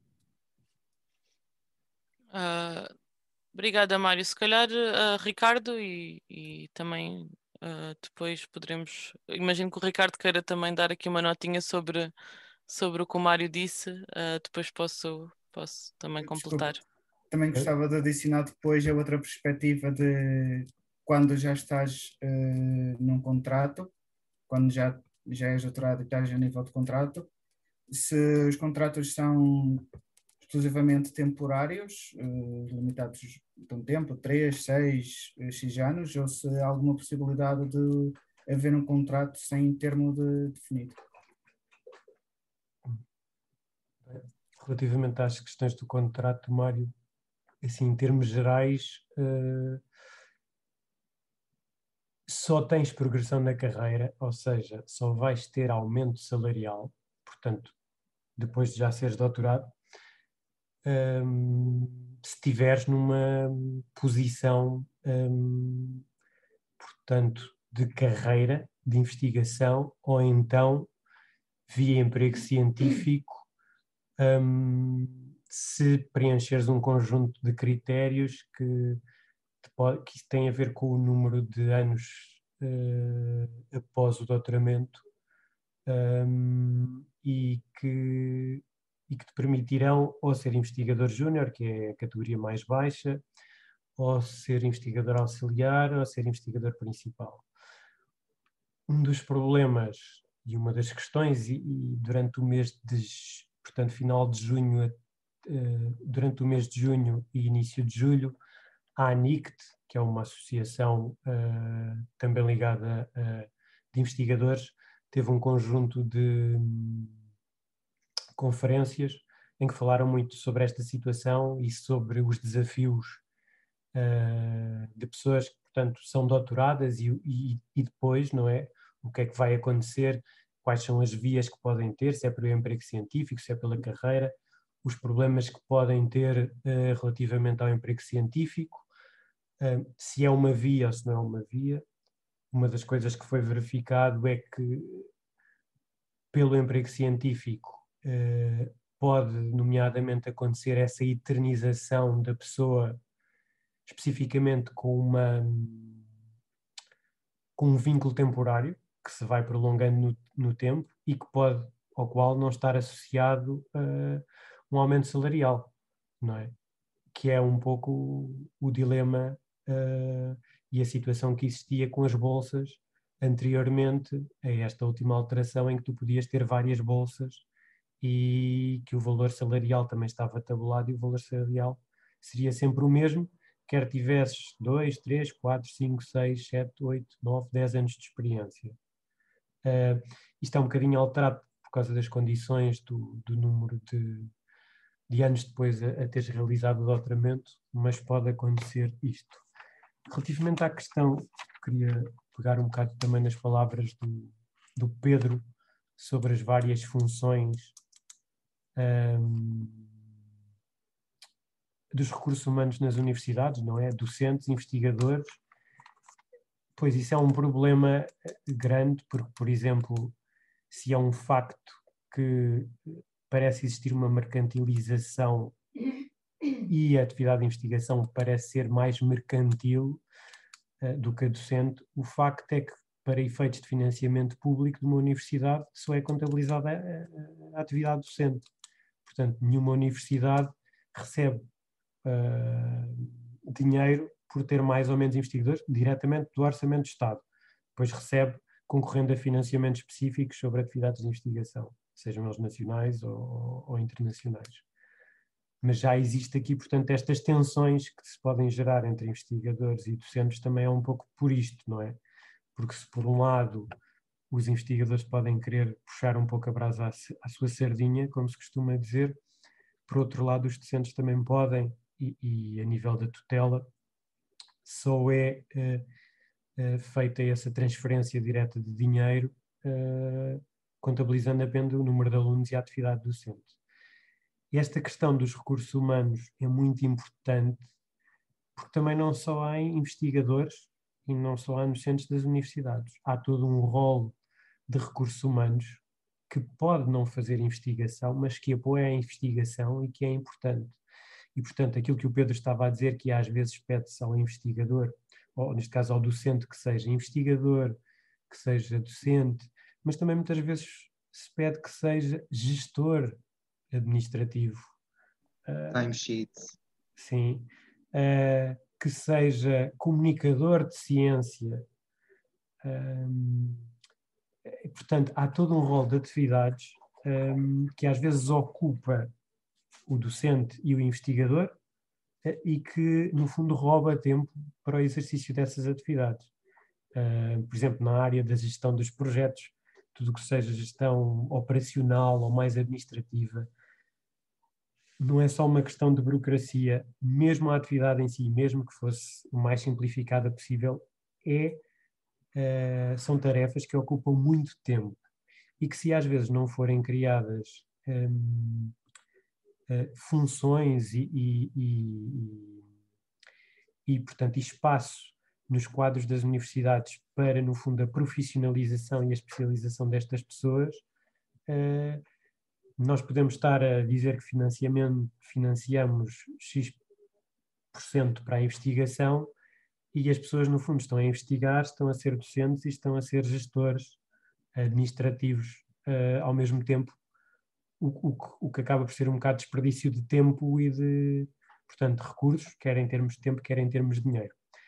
Há aqui outra coisa, e aqui queria até um bocado deixar esse, essa minha visão, mas também para a Bárbara e para outras pessoas que tenham, se calhar, mais essa, é, essa visão ou que possam não ter este meu entendimento, é que nesta luta que tem sido feita pela ABICT, pela ANICT, portanto, e pelos bolseiros e agora também pelos um, investigadores, a sensação que eu tenho é que essa luta foi sempre feita pelas pessoas que estavam a sofrer dessa condição e muito pouco pelas pessoas que já tinham as posições de quadro asseguradas. Portanto, muito poucas vezes se viu uh, uh, os diretores dos centros de investigação, fossem os dos, das principais unidades de investigação, dos laboratórios associados e das próprias universidades. Já tivemos a questão dos reitores, mas até, até retiro daí a parte dos reitores desta, digo mesmo as pessoas que, no fundo, seriam os superiores hierárquicos e teriam uh, mais perto a trabalhar e a relacionar-se com os bolseiros e com os investigadores. Portanto, a noção que eu tenho é que vi muito pouco apoio público uh, dessas pessoas para a causa uh, dos investigadores e para a causa dos bolseiros. E, portanto, queria deixar aqui este testemunho, pelo menos é a sensação com que eu fiquei. Obrigada, Ricardo. Uh, eu se calhar acrescentaria aqui só duas, duas notinhas. Uh, uh, creio que não está, não está ninguém inscrito já, já, já. Um... E a Sílvia e o Mário, Uh, mas, mas sim, respondo e depois já vamos ter uma nova ronda. Uh, ok, uh, então, ainda sobre esta questão da carreira que o Mário colocou, no fundo foi, foi o que o Ricardo disse, ou seja, terminado, para quem não tem o doutoramento ou para quem não, não quer obter esse grau, é possível ter algum tipo de carreira na investigação não na carreira de investigação. Neste momento isso, isso não é. Uh, é na carreira técnica, por exemplo, que é, uma, que é a carreira onde os gestores de ciências estão a ser todos integrados e onde, na verdade, até uh, há algumas questões eh, a colocar sobre isto, porque muitos gestores de ciência têm doutoramento e não, não vêm esse grau reconhecido na carreira técnica, por exemplo. Portanto, há uma luta destas pessoas que são fundamentais e muitas vezes invisibilizadas uh, na, uh, na parte da investigação científica. Um, e uh, depois a carreira de investigação, vamos ver, não é? Ou seja, está agora em cima da mesa uma discussão de revisão do estatuto.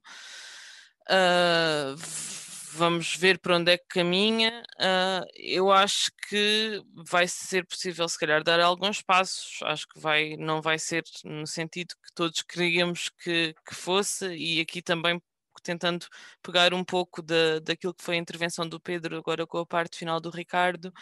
Uh, eu acho que uh, uh, amolecendo um bocadinho a coisa, acho que aqui a questão também, a palavra-chave uh, nesta, nesta proposta, se quisermos, de visão para aquilo que entendemos que queremos para a ciência e para o ensino superior, é solidariedade, não é? E, portanto, uh, há aqui, claro que há e isso vê-se uh, em, em, muitas vezes em faculdades ou em escolas ou em, em espaços onde há boas práticas, como, como o Pedro Terrestre referiu, né? que, no, que na, na, na, sua instituição os investigadores são parte ativa da vida democrática, por exemplo, uh, mas é sobretudo percebermos que esta luta contra a precariedade, se quisermos, esta luta pela estabilização da vida laboral e, e, e, e da vida das pessoas é uma luta por uma visão de ciência.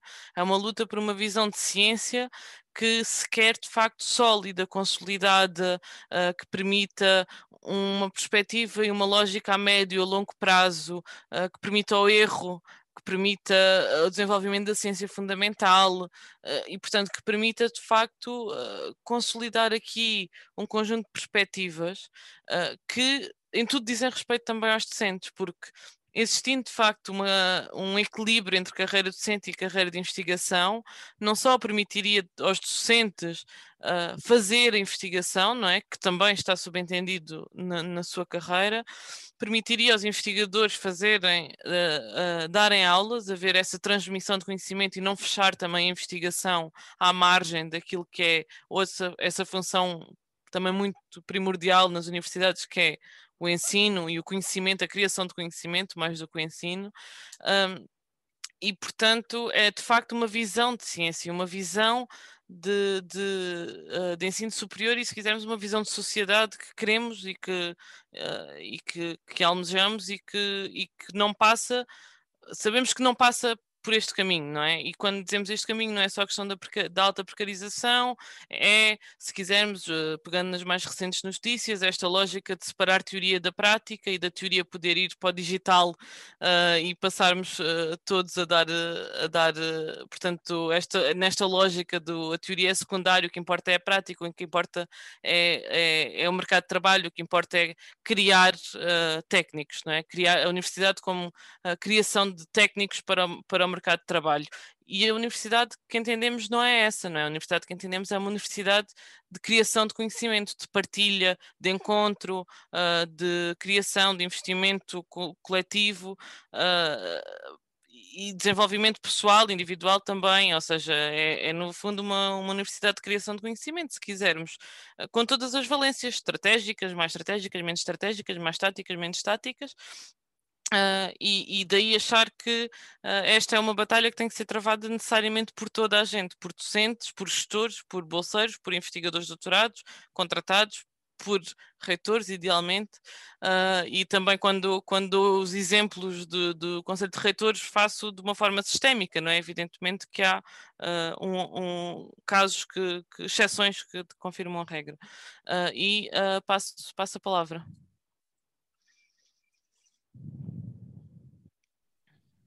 Olá. O meu nome é Helder, Helder Rocha. Eu não sou investigador, eu fiz o mestrado e fiquei-me por aí. Aliás, no mestrado fui aluno do Pedro Ferreira, que falou aí há pouco. Olá, Pedro, bom, bom ver-te por aqui. Um, bom, mas eu tenho uma pergunta que foi dita há pouco, que o, não há dinheiro, não é? É mais barato ter um, um sistema de investigação low cost e a questão é sempre essa, não há dinheiro. Uh, eu acho que hum, não há dinheiro porque o país como um todo não tem as condições subjetivas para investir mais na investigação científica. Uh, ou seja, o que eu quero dizer é que a maioria das pessoas uh, não iria aceitar bem um gasto de 3%, por exemplo, o, objetivo. Acho eu, uh, se, se chegasse às notícias, ao telejornal, vai-se gastar o dobro, que não era muito, porque pelos vistos o FCT só tem 200 e tal milhões de, de euros de financiamento. Uh, e a minha pergunta é, se não há essas condições... Uh, desculpa. Há 530. Ainda assim, ainda assim, acho que é pouco. Uh, e se não há essas condições, que eu acho que não há, não será também por causa da parca divulgação científica que há em Portugal. Eu acho que tem melhorado, há o Carlos Filhais, há o Arlindo Oliveira, que fazem um, uh, divulgação, pelo menos nos jornais, um, e há, pronto, há uns, uns, uns podcasts, o 45 Graus, também fala um pouco de ciência e assim, um, mas é, é, preciso ir à procura. Há um canal do YouTube, uh, Math Girl, que é, fala de matemática, mas uh, é coisa de nicho. E então não seria investir um pouquinho em divulgação para assim ser mais bem aceito? Não sei se alguém quer dizer alguma coisa sobre isso.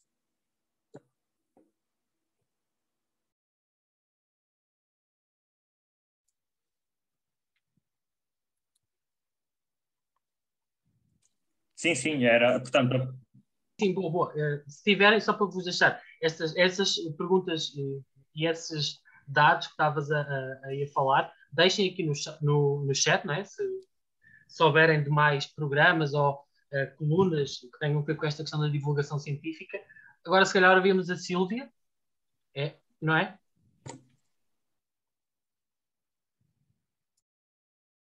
Estás, estás sem som, Silvia, estás muito. Espera aí, eu posso tirar o som.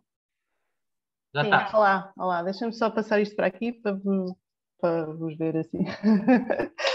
olá, boa noite. Uh, obrigado pelo, aqui pelo, pelo fórum de discussão.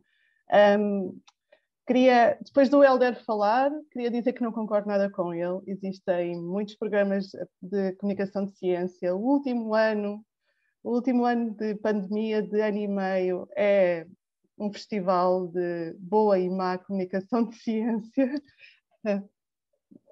Por isso, por isso aí não concordo nada. E também acho que se o, a sociedade acho que está preparada para aceitar mais financiamento na, na ciência. Não, não me parece que isso seja um problema. Mas o que eu gostava de dizer é que eu tive todas as bolsas que existiram neste, neste país, fui bolseira durante 20 anos e finalmente tenho um contrato precário de docência, por isso existe precariedade na docência também. Um, e, e, o que acontece, agora um pouco, isto um bocadinho da minha experiência, daquilo que eu, que eu vejo na instituição onde estou a trabalhar neste momento, é que há uma série de pós-doutorados que não entraram, sim. Estava a apresentar, dizer, não sei se queres, podes... Não... Sim, sim, eu sou, sou bióloga marinha, trabalho em aquacultura, sou do Centro de Investigação do, do Mar e do Ambiente, uh, Mare e também Politécnico de Leiria. Agora sou docente no Politécnico de Leiria. Ah, eu formei-me no, no IPL, portanto. Eu trabalho na STM. Ah, ok, ok. Um, e, e, então, o que, o que se passa agora aqui, que nós somos um, um centro pequenino, apesar do mar é ser, ser maior, o polo de Peniche é pequenito, uh, o que se passa um bocadinho por aqui, e eu não sei se, se é a mesma realidade em outros centros de investigação, é que existem uma série de pós-doutorados que não integraram o DL57 nem o PrEP-PAV, que ficaram um bocadinho aqui a nadar na, na maionese, ou seja, uh, eu tenho um contrato precário de docência, ou seja, uh, tenho contratos semestrais, um, e outros pós-docs, porque já não podem ter mais bolsas de doutoramento e não conseguem, não, não atingem a competitividade do, dos SECs ou, do, ou não foram integrados no DL57, vêm-se agora um bocadinho obrigados a aceitar contratos de técnico superior, bolsas de investigação como mestre, alguns como licenciado, e, ou seja, estamos aqui um bocadinho a voltar atrás, pelo menos com um grupo de pós-doutorados que não conseguiram ser integrados nestes, nestes um, uh, nestas, nestas novas formas de contratação de, de doutores. Uh, e também um bocadinho para dizer que concordo com o Ricardo quando muitas vezes as instituições um, parecem aproveitar-se um bocadinho deste sistema low cost para continuar a manter as pessoas a trabalhar, altamente produtivas, porque continuam a trabalhar eh, muitas horas por dia e por semana para as instituições e, e do ponto de vista uh, de condições de trabalho e financeiro, as coisas são aparentemente cada vez, cada vez piores, não é? Porque à medida que vais avançando do ponto de vista da tua, da tua graduação, não é? Tens muito mais responsabilidades, tens alunos eh, de doutoramento e de mestrado à, à, à tua responsabilidade e, e muitas vezes estás a receber o mesmo, a mesma bolsa ou o mesmo ordenado do, do de alguns estudantes ou de, de bolseiros de mestrado que estás a orientar. Pronto, é o meu contributo.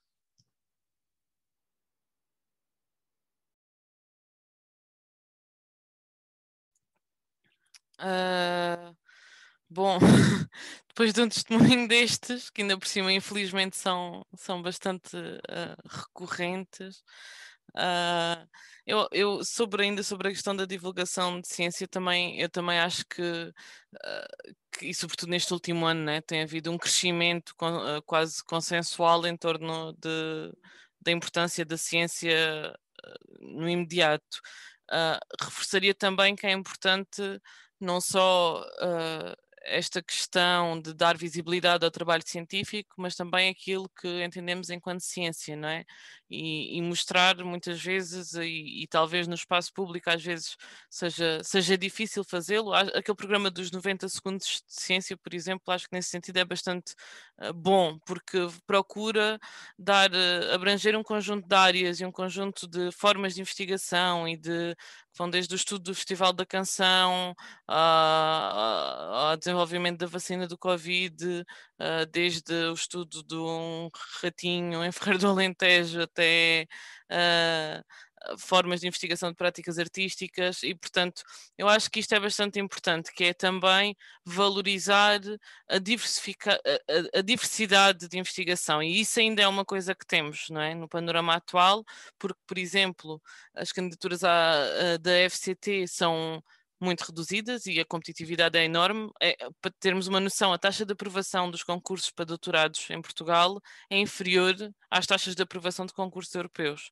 É mais fácil uh, um investigador ganhar uma bolsa Marie Curie ou uma ERC, que são uh, bolsas milionárias, neste momento, do ganhar um contrato de trabalho de doutorado em Portugal, uh, em termos absolutos, obviamente.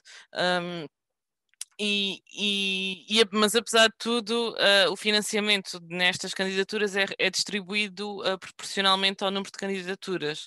Eu acho que isto é importante e é um, um aspecto que, que, que, que eu acho que tendencialmente vai desaparecendo e que temos que reforçar, não é? Que é esta lógica de a ciência não é, nem deve, nem é suposto ser uh, imediata, ter retorno imediato. Uh, não há uma imediatez no fazer a ciência, pelo contrário, é preciso, é preciso o tempo e, e, e, e o espaço, e o tempo e, muitas vezes o, o, encontro e o diálogo para, para que ela possa acontecer, não é? Uh, Uh, e, e, e, acho que isto é bastante, bastante relevante e, e, também só acrescentar aqui uma questão que a Silvia disse, esta questão da, da precariedade na docência, uh, que quer dizer, temos muitas pessoas também nesta, nesta nestas circunstâncias, portanto, pessoas que uh, entre contratos, entre bolsas, entre, entre recibos verdes, etc., têm contratos de docência, muitas vezes estão a receber 400 euros por mês e, e, às vezes é este o valor e muitas vezes é este o valor, não é? Se não tiverem nenhum outro tipo de contrato associado e que o fazem. Durante, durante imenso tempo, porque depois os timings são muito largos, uh, todo, portanto o tempo, o tempo do, da procura de vínculo é sempre um tempo muito largo, mas um, o tempo da ciência é um tempo curto. Uh, e isto também uh, foi, houve um, um é ou não é também aquele programa da RTP sobre, sobre a questão da ciência com o ministro, já não me lembro quem, mas houve alguém que fez as contas ao dinheiro que o Estado estava a perder pelas horas de trabalho que os investigadores dedicam a fazer candidaturas. E, portanto, quanto dinheiro por ano, já não me lembro, mas eram assim uns bons milhões ainda, quanto dinheiro por ano é que o Estado português estava a perder em termos absolutos? Porque aquelas pessoas, houve uma colega que no outro dia dizia que contabilizou, houve um ano civil que começou e decidiu contabilizar as horas que dedicava a candidaturas. E, portanto, no final do ano, cinco meses de trabalho foram dedicados a preparar candidaturas, a concursos nacionais, a concursos europeus, a tudo o que abria e mais alguma coisa. Uh, e, portanto, se quisermos aqui também estamos, uh, lá está, e voltamos à questão do financiamento e de se calhar ser difícil uh, pensar uh, na questão do financiamento uh, em termos absolutos apenas porque de facto primeiro prende-se com aquilo que entendemos de retorno desse investimento, não é? Isso é só o retorno financeiro ou se é também um outro tipo de retorno que, que, que pronto, que eu tendo a valorizar também bastante, ou mais até, sobretudo, um, mas também é, uh, no imediato também é isto, não é? Que é estas pessoas, em vez de estarem a dedicar-se àquilo que em, no qual se deveriam estar a dedicar de facto, não é? que é o fazer ciência, o fazer investigação, estão a preparar as suas candidaturas para o próximo concurso, para o próximo projeto. Uh, e, por exemplo, uma pessoa, o percurso típico de uma pessoa que tem este contrato de seis anos é tudo bem, nos primeiros dois, se calhar, até não se começa a candidatar, a partir do terceiro não vai começar a candidatar-se a tudo o que abrir, porque eventualmente vai ter um daí a dois anos quando o contrato acabar para estar o mínimo tempo possível sem remuneração. Uh, e, e, e, no fundo é, é isto quando, ou seja, quando se diz que há pleno emprego entre os doutorados, uh, quando, neste caso este ministro, o ministro Manuel Leitor, quando diz que há pleno emprego entre os doutorados, é uma falácia, não há pleno emprego. Deu-se, é verdade que houve uma mudança de paradigma, é verdade que se deram condições dignas de uh, vínculo uh, às pessoas, as bolsas não são dignas, os contratos são, porque têm um conjunto de direitos associados, mas a precariedade não acabou, a precariedade continua uh, e continua também a cada seis anos. e passaria a palavra, há mais inscrições? Há o Ricardo e a Carolina. Ricardo, se não te importares, dava a palavra à Carolina, está bem? Ainda não falou. vai, Carolina, bem-vinda. Olá, Uh, meu nome é Carolina e eu neste momento estou nos Estados Unidos a fazer doutoramento. Eu fiz a licenciatura em Biologia na Faculdade de Ciências, fiz o mestrado fora e agora estou a fazer doutoramento fora, sempre a pensar, volto, não volto, continuo em academia, saio da academia. A academia é um mundo bastante ingrato na maneira como trata quem dedica a vida a ela. Pelo menos essa é a sensação que eu já tenho e comecei doutoramento há três anos. E queria só responder um bocadinho a uma coisa do que o Alder disse, que não há muita divulgação em ciência. Uh, com, pode sempre fazer mais, verdade, mas acho que se tem feito um bom trabalho nesse aspecto. Eu não faço, estou um bocado agora afastado do que se faz em Portugal, faço alguma aqui. Um, mas depois, do, da maneira que eu vejo, também se coloca uma questão nova. Então, ok, então vai-se fazer mais comunicação de ciência, quem é que vai fazer?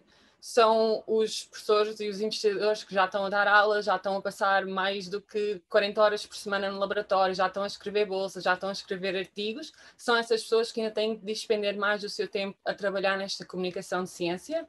Ir fazer eventos ao fim de semana custa tempo, custa dinheiro.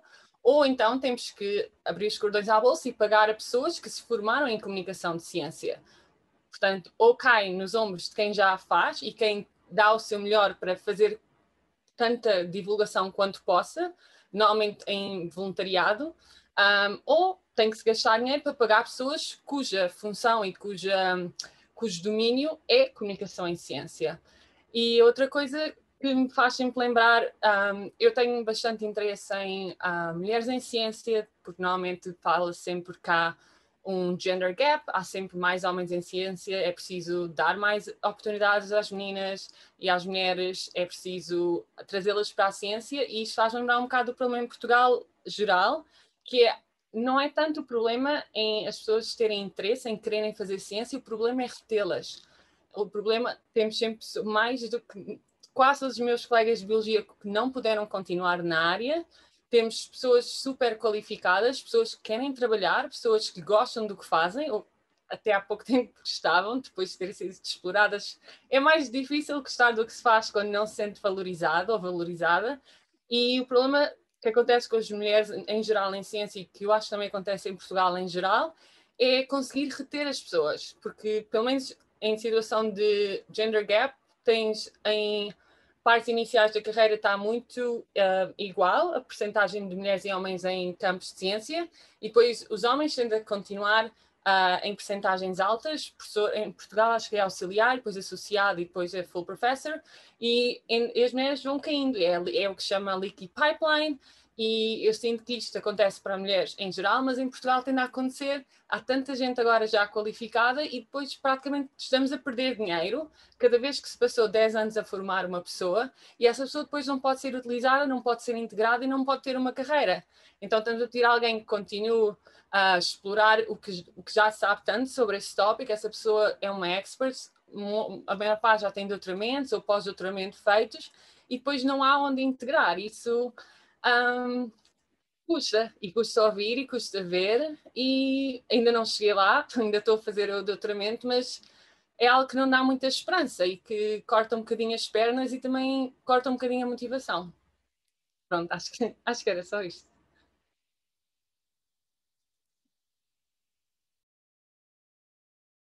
Do, do oceano.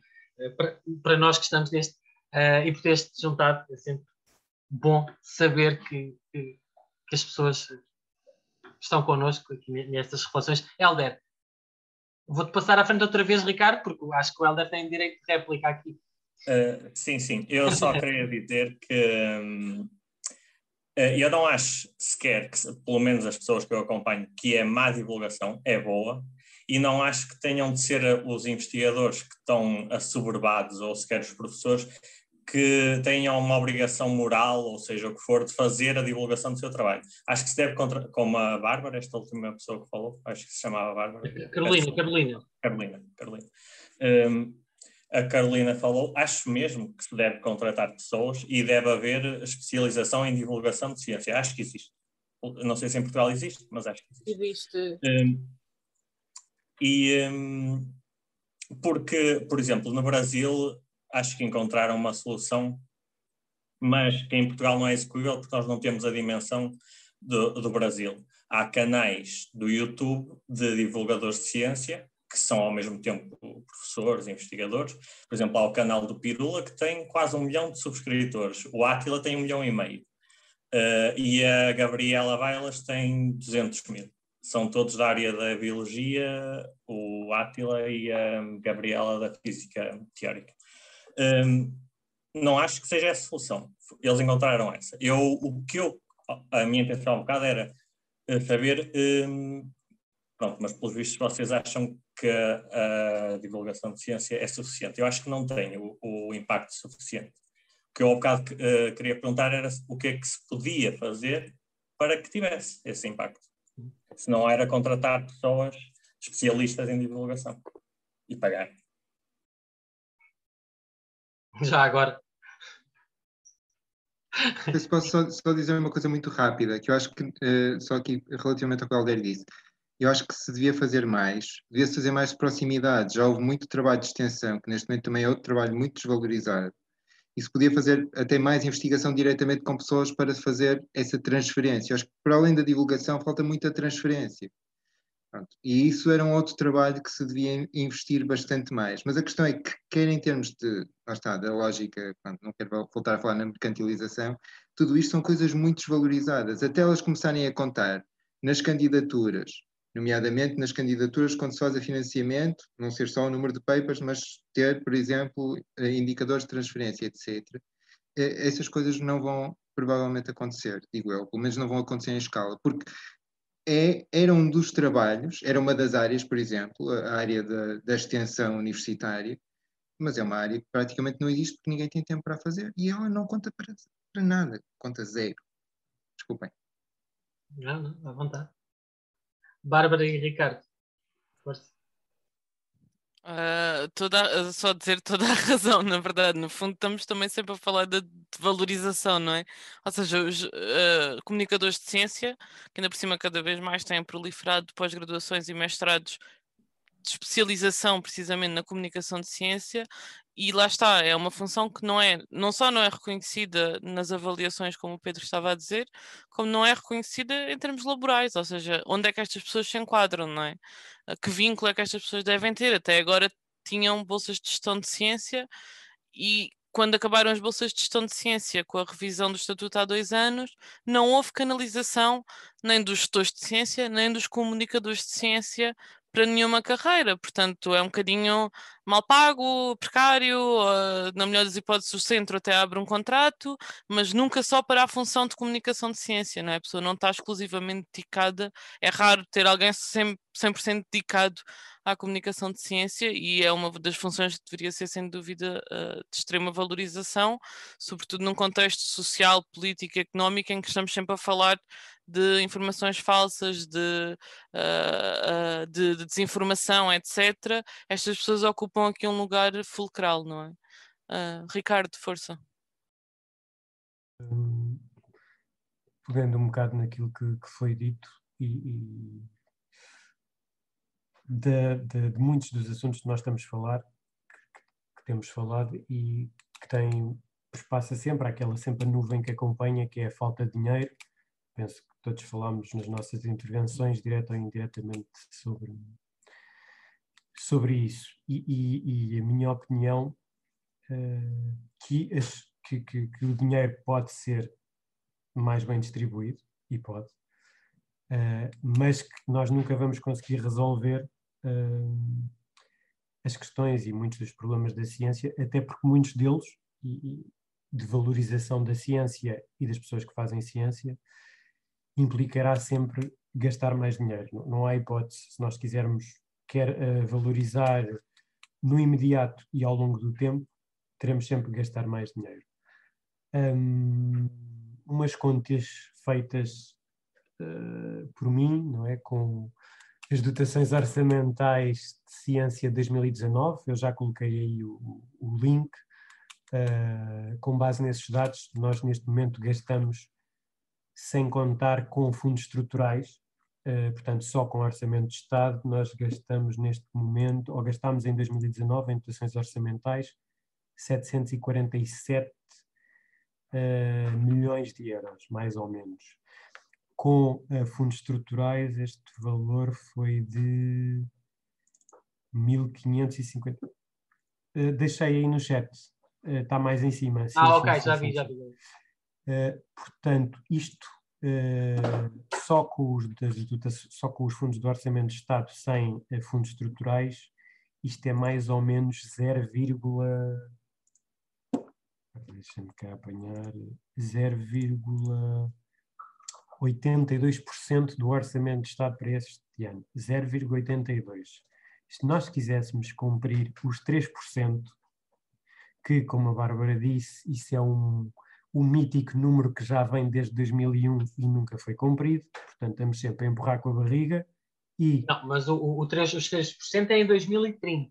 Não, não, não, não. A definição dos 3% já foi, foi feita em 2001. Ah, ok, ok, ok. Sim, sim. E já foi para atingir em 2005, depois foi para atingir em 2010, depois foi para atingir em 2020 e agora é para atingir em 2030. Portanto, se calhar se chegarmos a 2030, vamos, vamos ter a indicação que vamos atingir em 2040. Portanto, uh, vale o que vale. Portanto, nós para chegarmos aos 3%, pelo menos em dotações orçamentais, ou seja, em dinheiro que estimamos que vamos gastar, não é em dinheiro executado, porque para atingir temos mesmo que executar.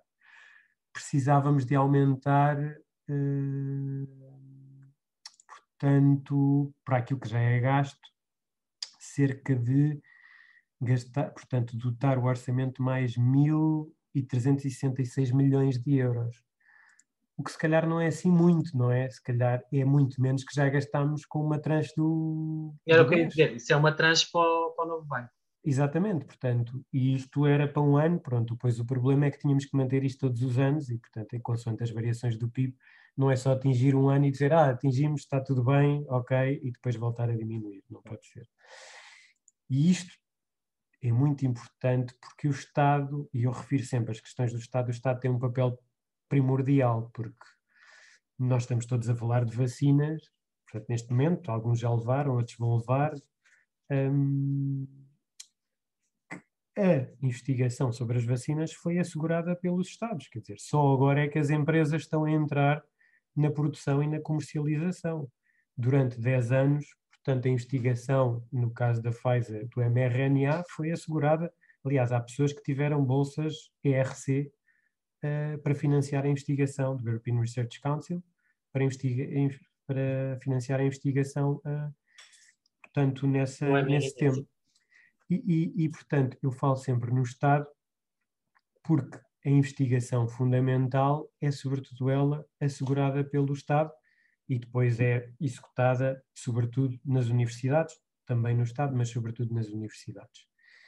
E mesmo a investigação que é feita e que é executada pelas empresas, que já é mais próximo do mercado, a venda de produtos ou de serviços, mesmo ela, muita dela, é assegurada uh, pelo Estado. Portanto, os dados do IPCTN dizem respeito a transferências diretas, que é subsídios uh, ou uh, financiamento através de bolsas ou de projetos. Mas há uma coisa que o IPCTN não apanha, porque não é essa a função, só apanha transferências diretas, mas que são os benefícios fiscais. Por exemplo, as empresas têm cerca, ou pelo menos tiveram em 2019, 300, quase 400 milhões de euros de benefícios fiscais uh, que foram diretos para as atividades de investigação que realizaram. Portanto, se nós formos a ver nas estatísticas, elas executaram 53% uh, das atividades de investigação que foram realizadas, e depois formos ver, desses 53%, uh, eh, aparece em transferências diretas, que foi 13%. A ver, portanto, 13%, cerca de, em 2019, cerca de 6% foi financiado pelo Estado.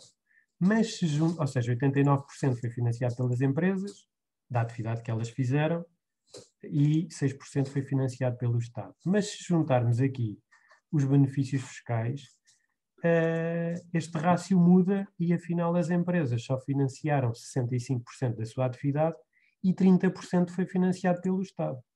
Foi, mas foi com subsídios fiscais, com benefícios fiscais e não com transferências diretas. Sim. Portanto, o Estado continua aqui a ter um papel fundamental mesmo que as empresas tenham, e isso geralmente é considerado de um país com uma estrutura de investigação avançada, é quando temos mais despesa a ser executada, portanto, pelas empresas do que pelos outros setores. Mas isto aqui, só para dizer que o Estado continua a ter um papel primordial. E por fim.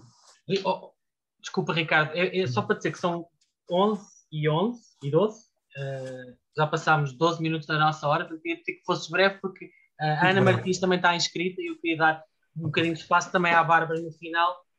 Só para terminar, que estas situações todas também não podem ser vistas fora do contexto socioeconómico do país. Quer dizer, muitas daquilo que se falou foi centrado nas uh, vias e oportunidades de carreira dos investigadores e das atividades de investigação e falou sobretudo ou no Estado ou nas universidades, ou sempre ligado aos institutos de investigação ligados às universidades. E as empresas também terão que ser um, um, uma via.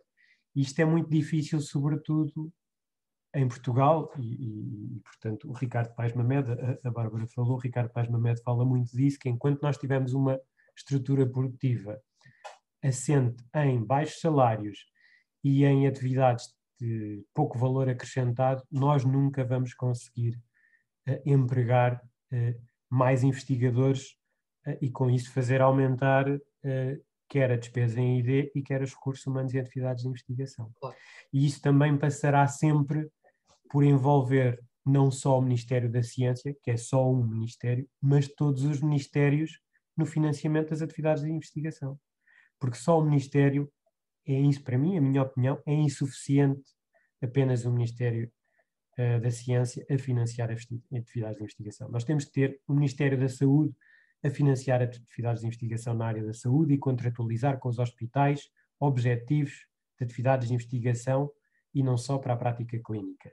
Nós temos que ter o Ministério do Ambiente, nós temos que ter todos os ministérios setoriais a financiar atividades de investigação e não só o Ministério da Ciência senão nunca vamos conseguir atingir os 3%. E era só isso para terminar. Obrigado, Ricardo. Obrigado.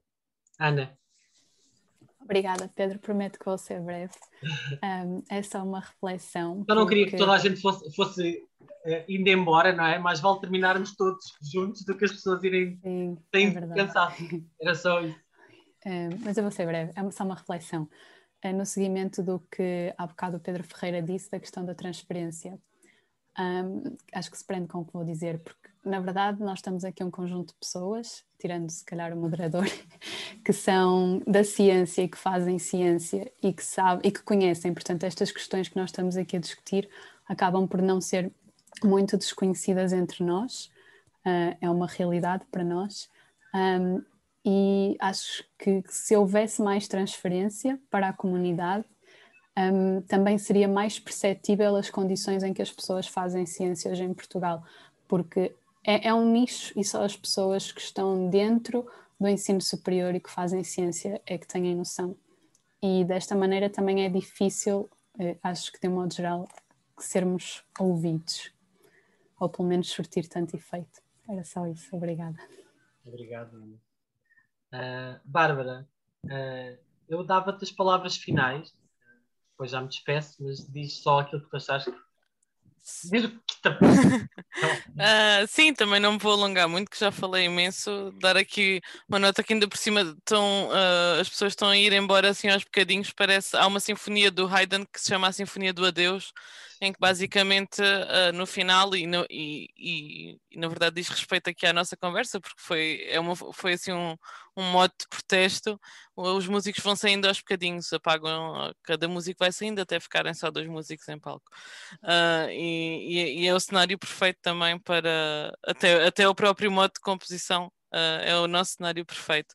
Não, eu, eu, acabaria só um bocadinho a reforçar que acho que, que é perceptível até por esta conversa também que aqui tivemos, uh, que mesmo tendo aqui opiniões uh, diferentes perante um conjunto de tópicos, há, um alinhamento cada vez maior nesta, neste reconhecimento que é preciso estabilidade, de que é preciso uh, uma visão integradora da ciência que permita de facto ver este espaço como um espaço, e já, tô, já me estou a repetir, no fundo, como de facto um espaço da ciência que não, não seja uh, subjugada a uma, uma imediatez, portanto, que permita, que permita o tempo. Uh, sem, reforçar também aquilo que, que foi aqui uh, um bocadinho uma questão que, que, o Ricardo agora levantou, que é esta, esta centralidade também do Estado e, e, e dos laboratórios, no nosso caso em particular, dos laboratórios de Estado, a importância dos laboratórios de Estado enquanto espaços que desenvolvem investigação fundamental para a nossa, para a nossa, para a nossa realidade e isso ficou muito, muito visível agora com a pandemia, não é? O papel do Instituto Ricardo Jorge, o que é que teria sido passar por este ano sem um Instituto Ricardo Jorge, não é? O que é que teria sido passar pela, pela o que é que será passar todos os anos uh, sem um Instituto Português de Meteorologia a, a monitorizar uh, os fogos em Portugal. Quer dizer, isto é o mais imediato e para termos uma noção, até há pouco tempo a equipa que monitorizava os fogos em Portugal era toda composta de bolseiros. Portanto, um, é, era, era esta, não é? O, o, havia, uma, havia uma universidade tinha um, um jardineiro que era bolseiro, portanto temos assim uh, histórias, histórias que ficam para contar, mas que infelizmente ainda são muito a nossa realidade.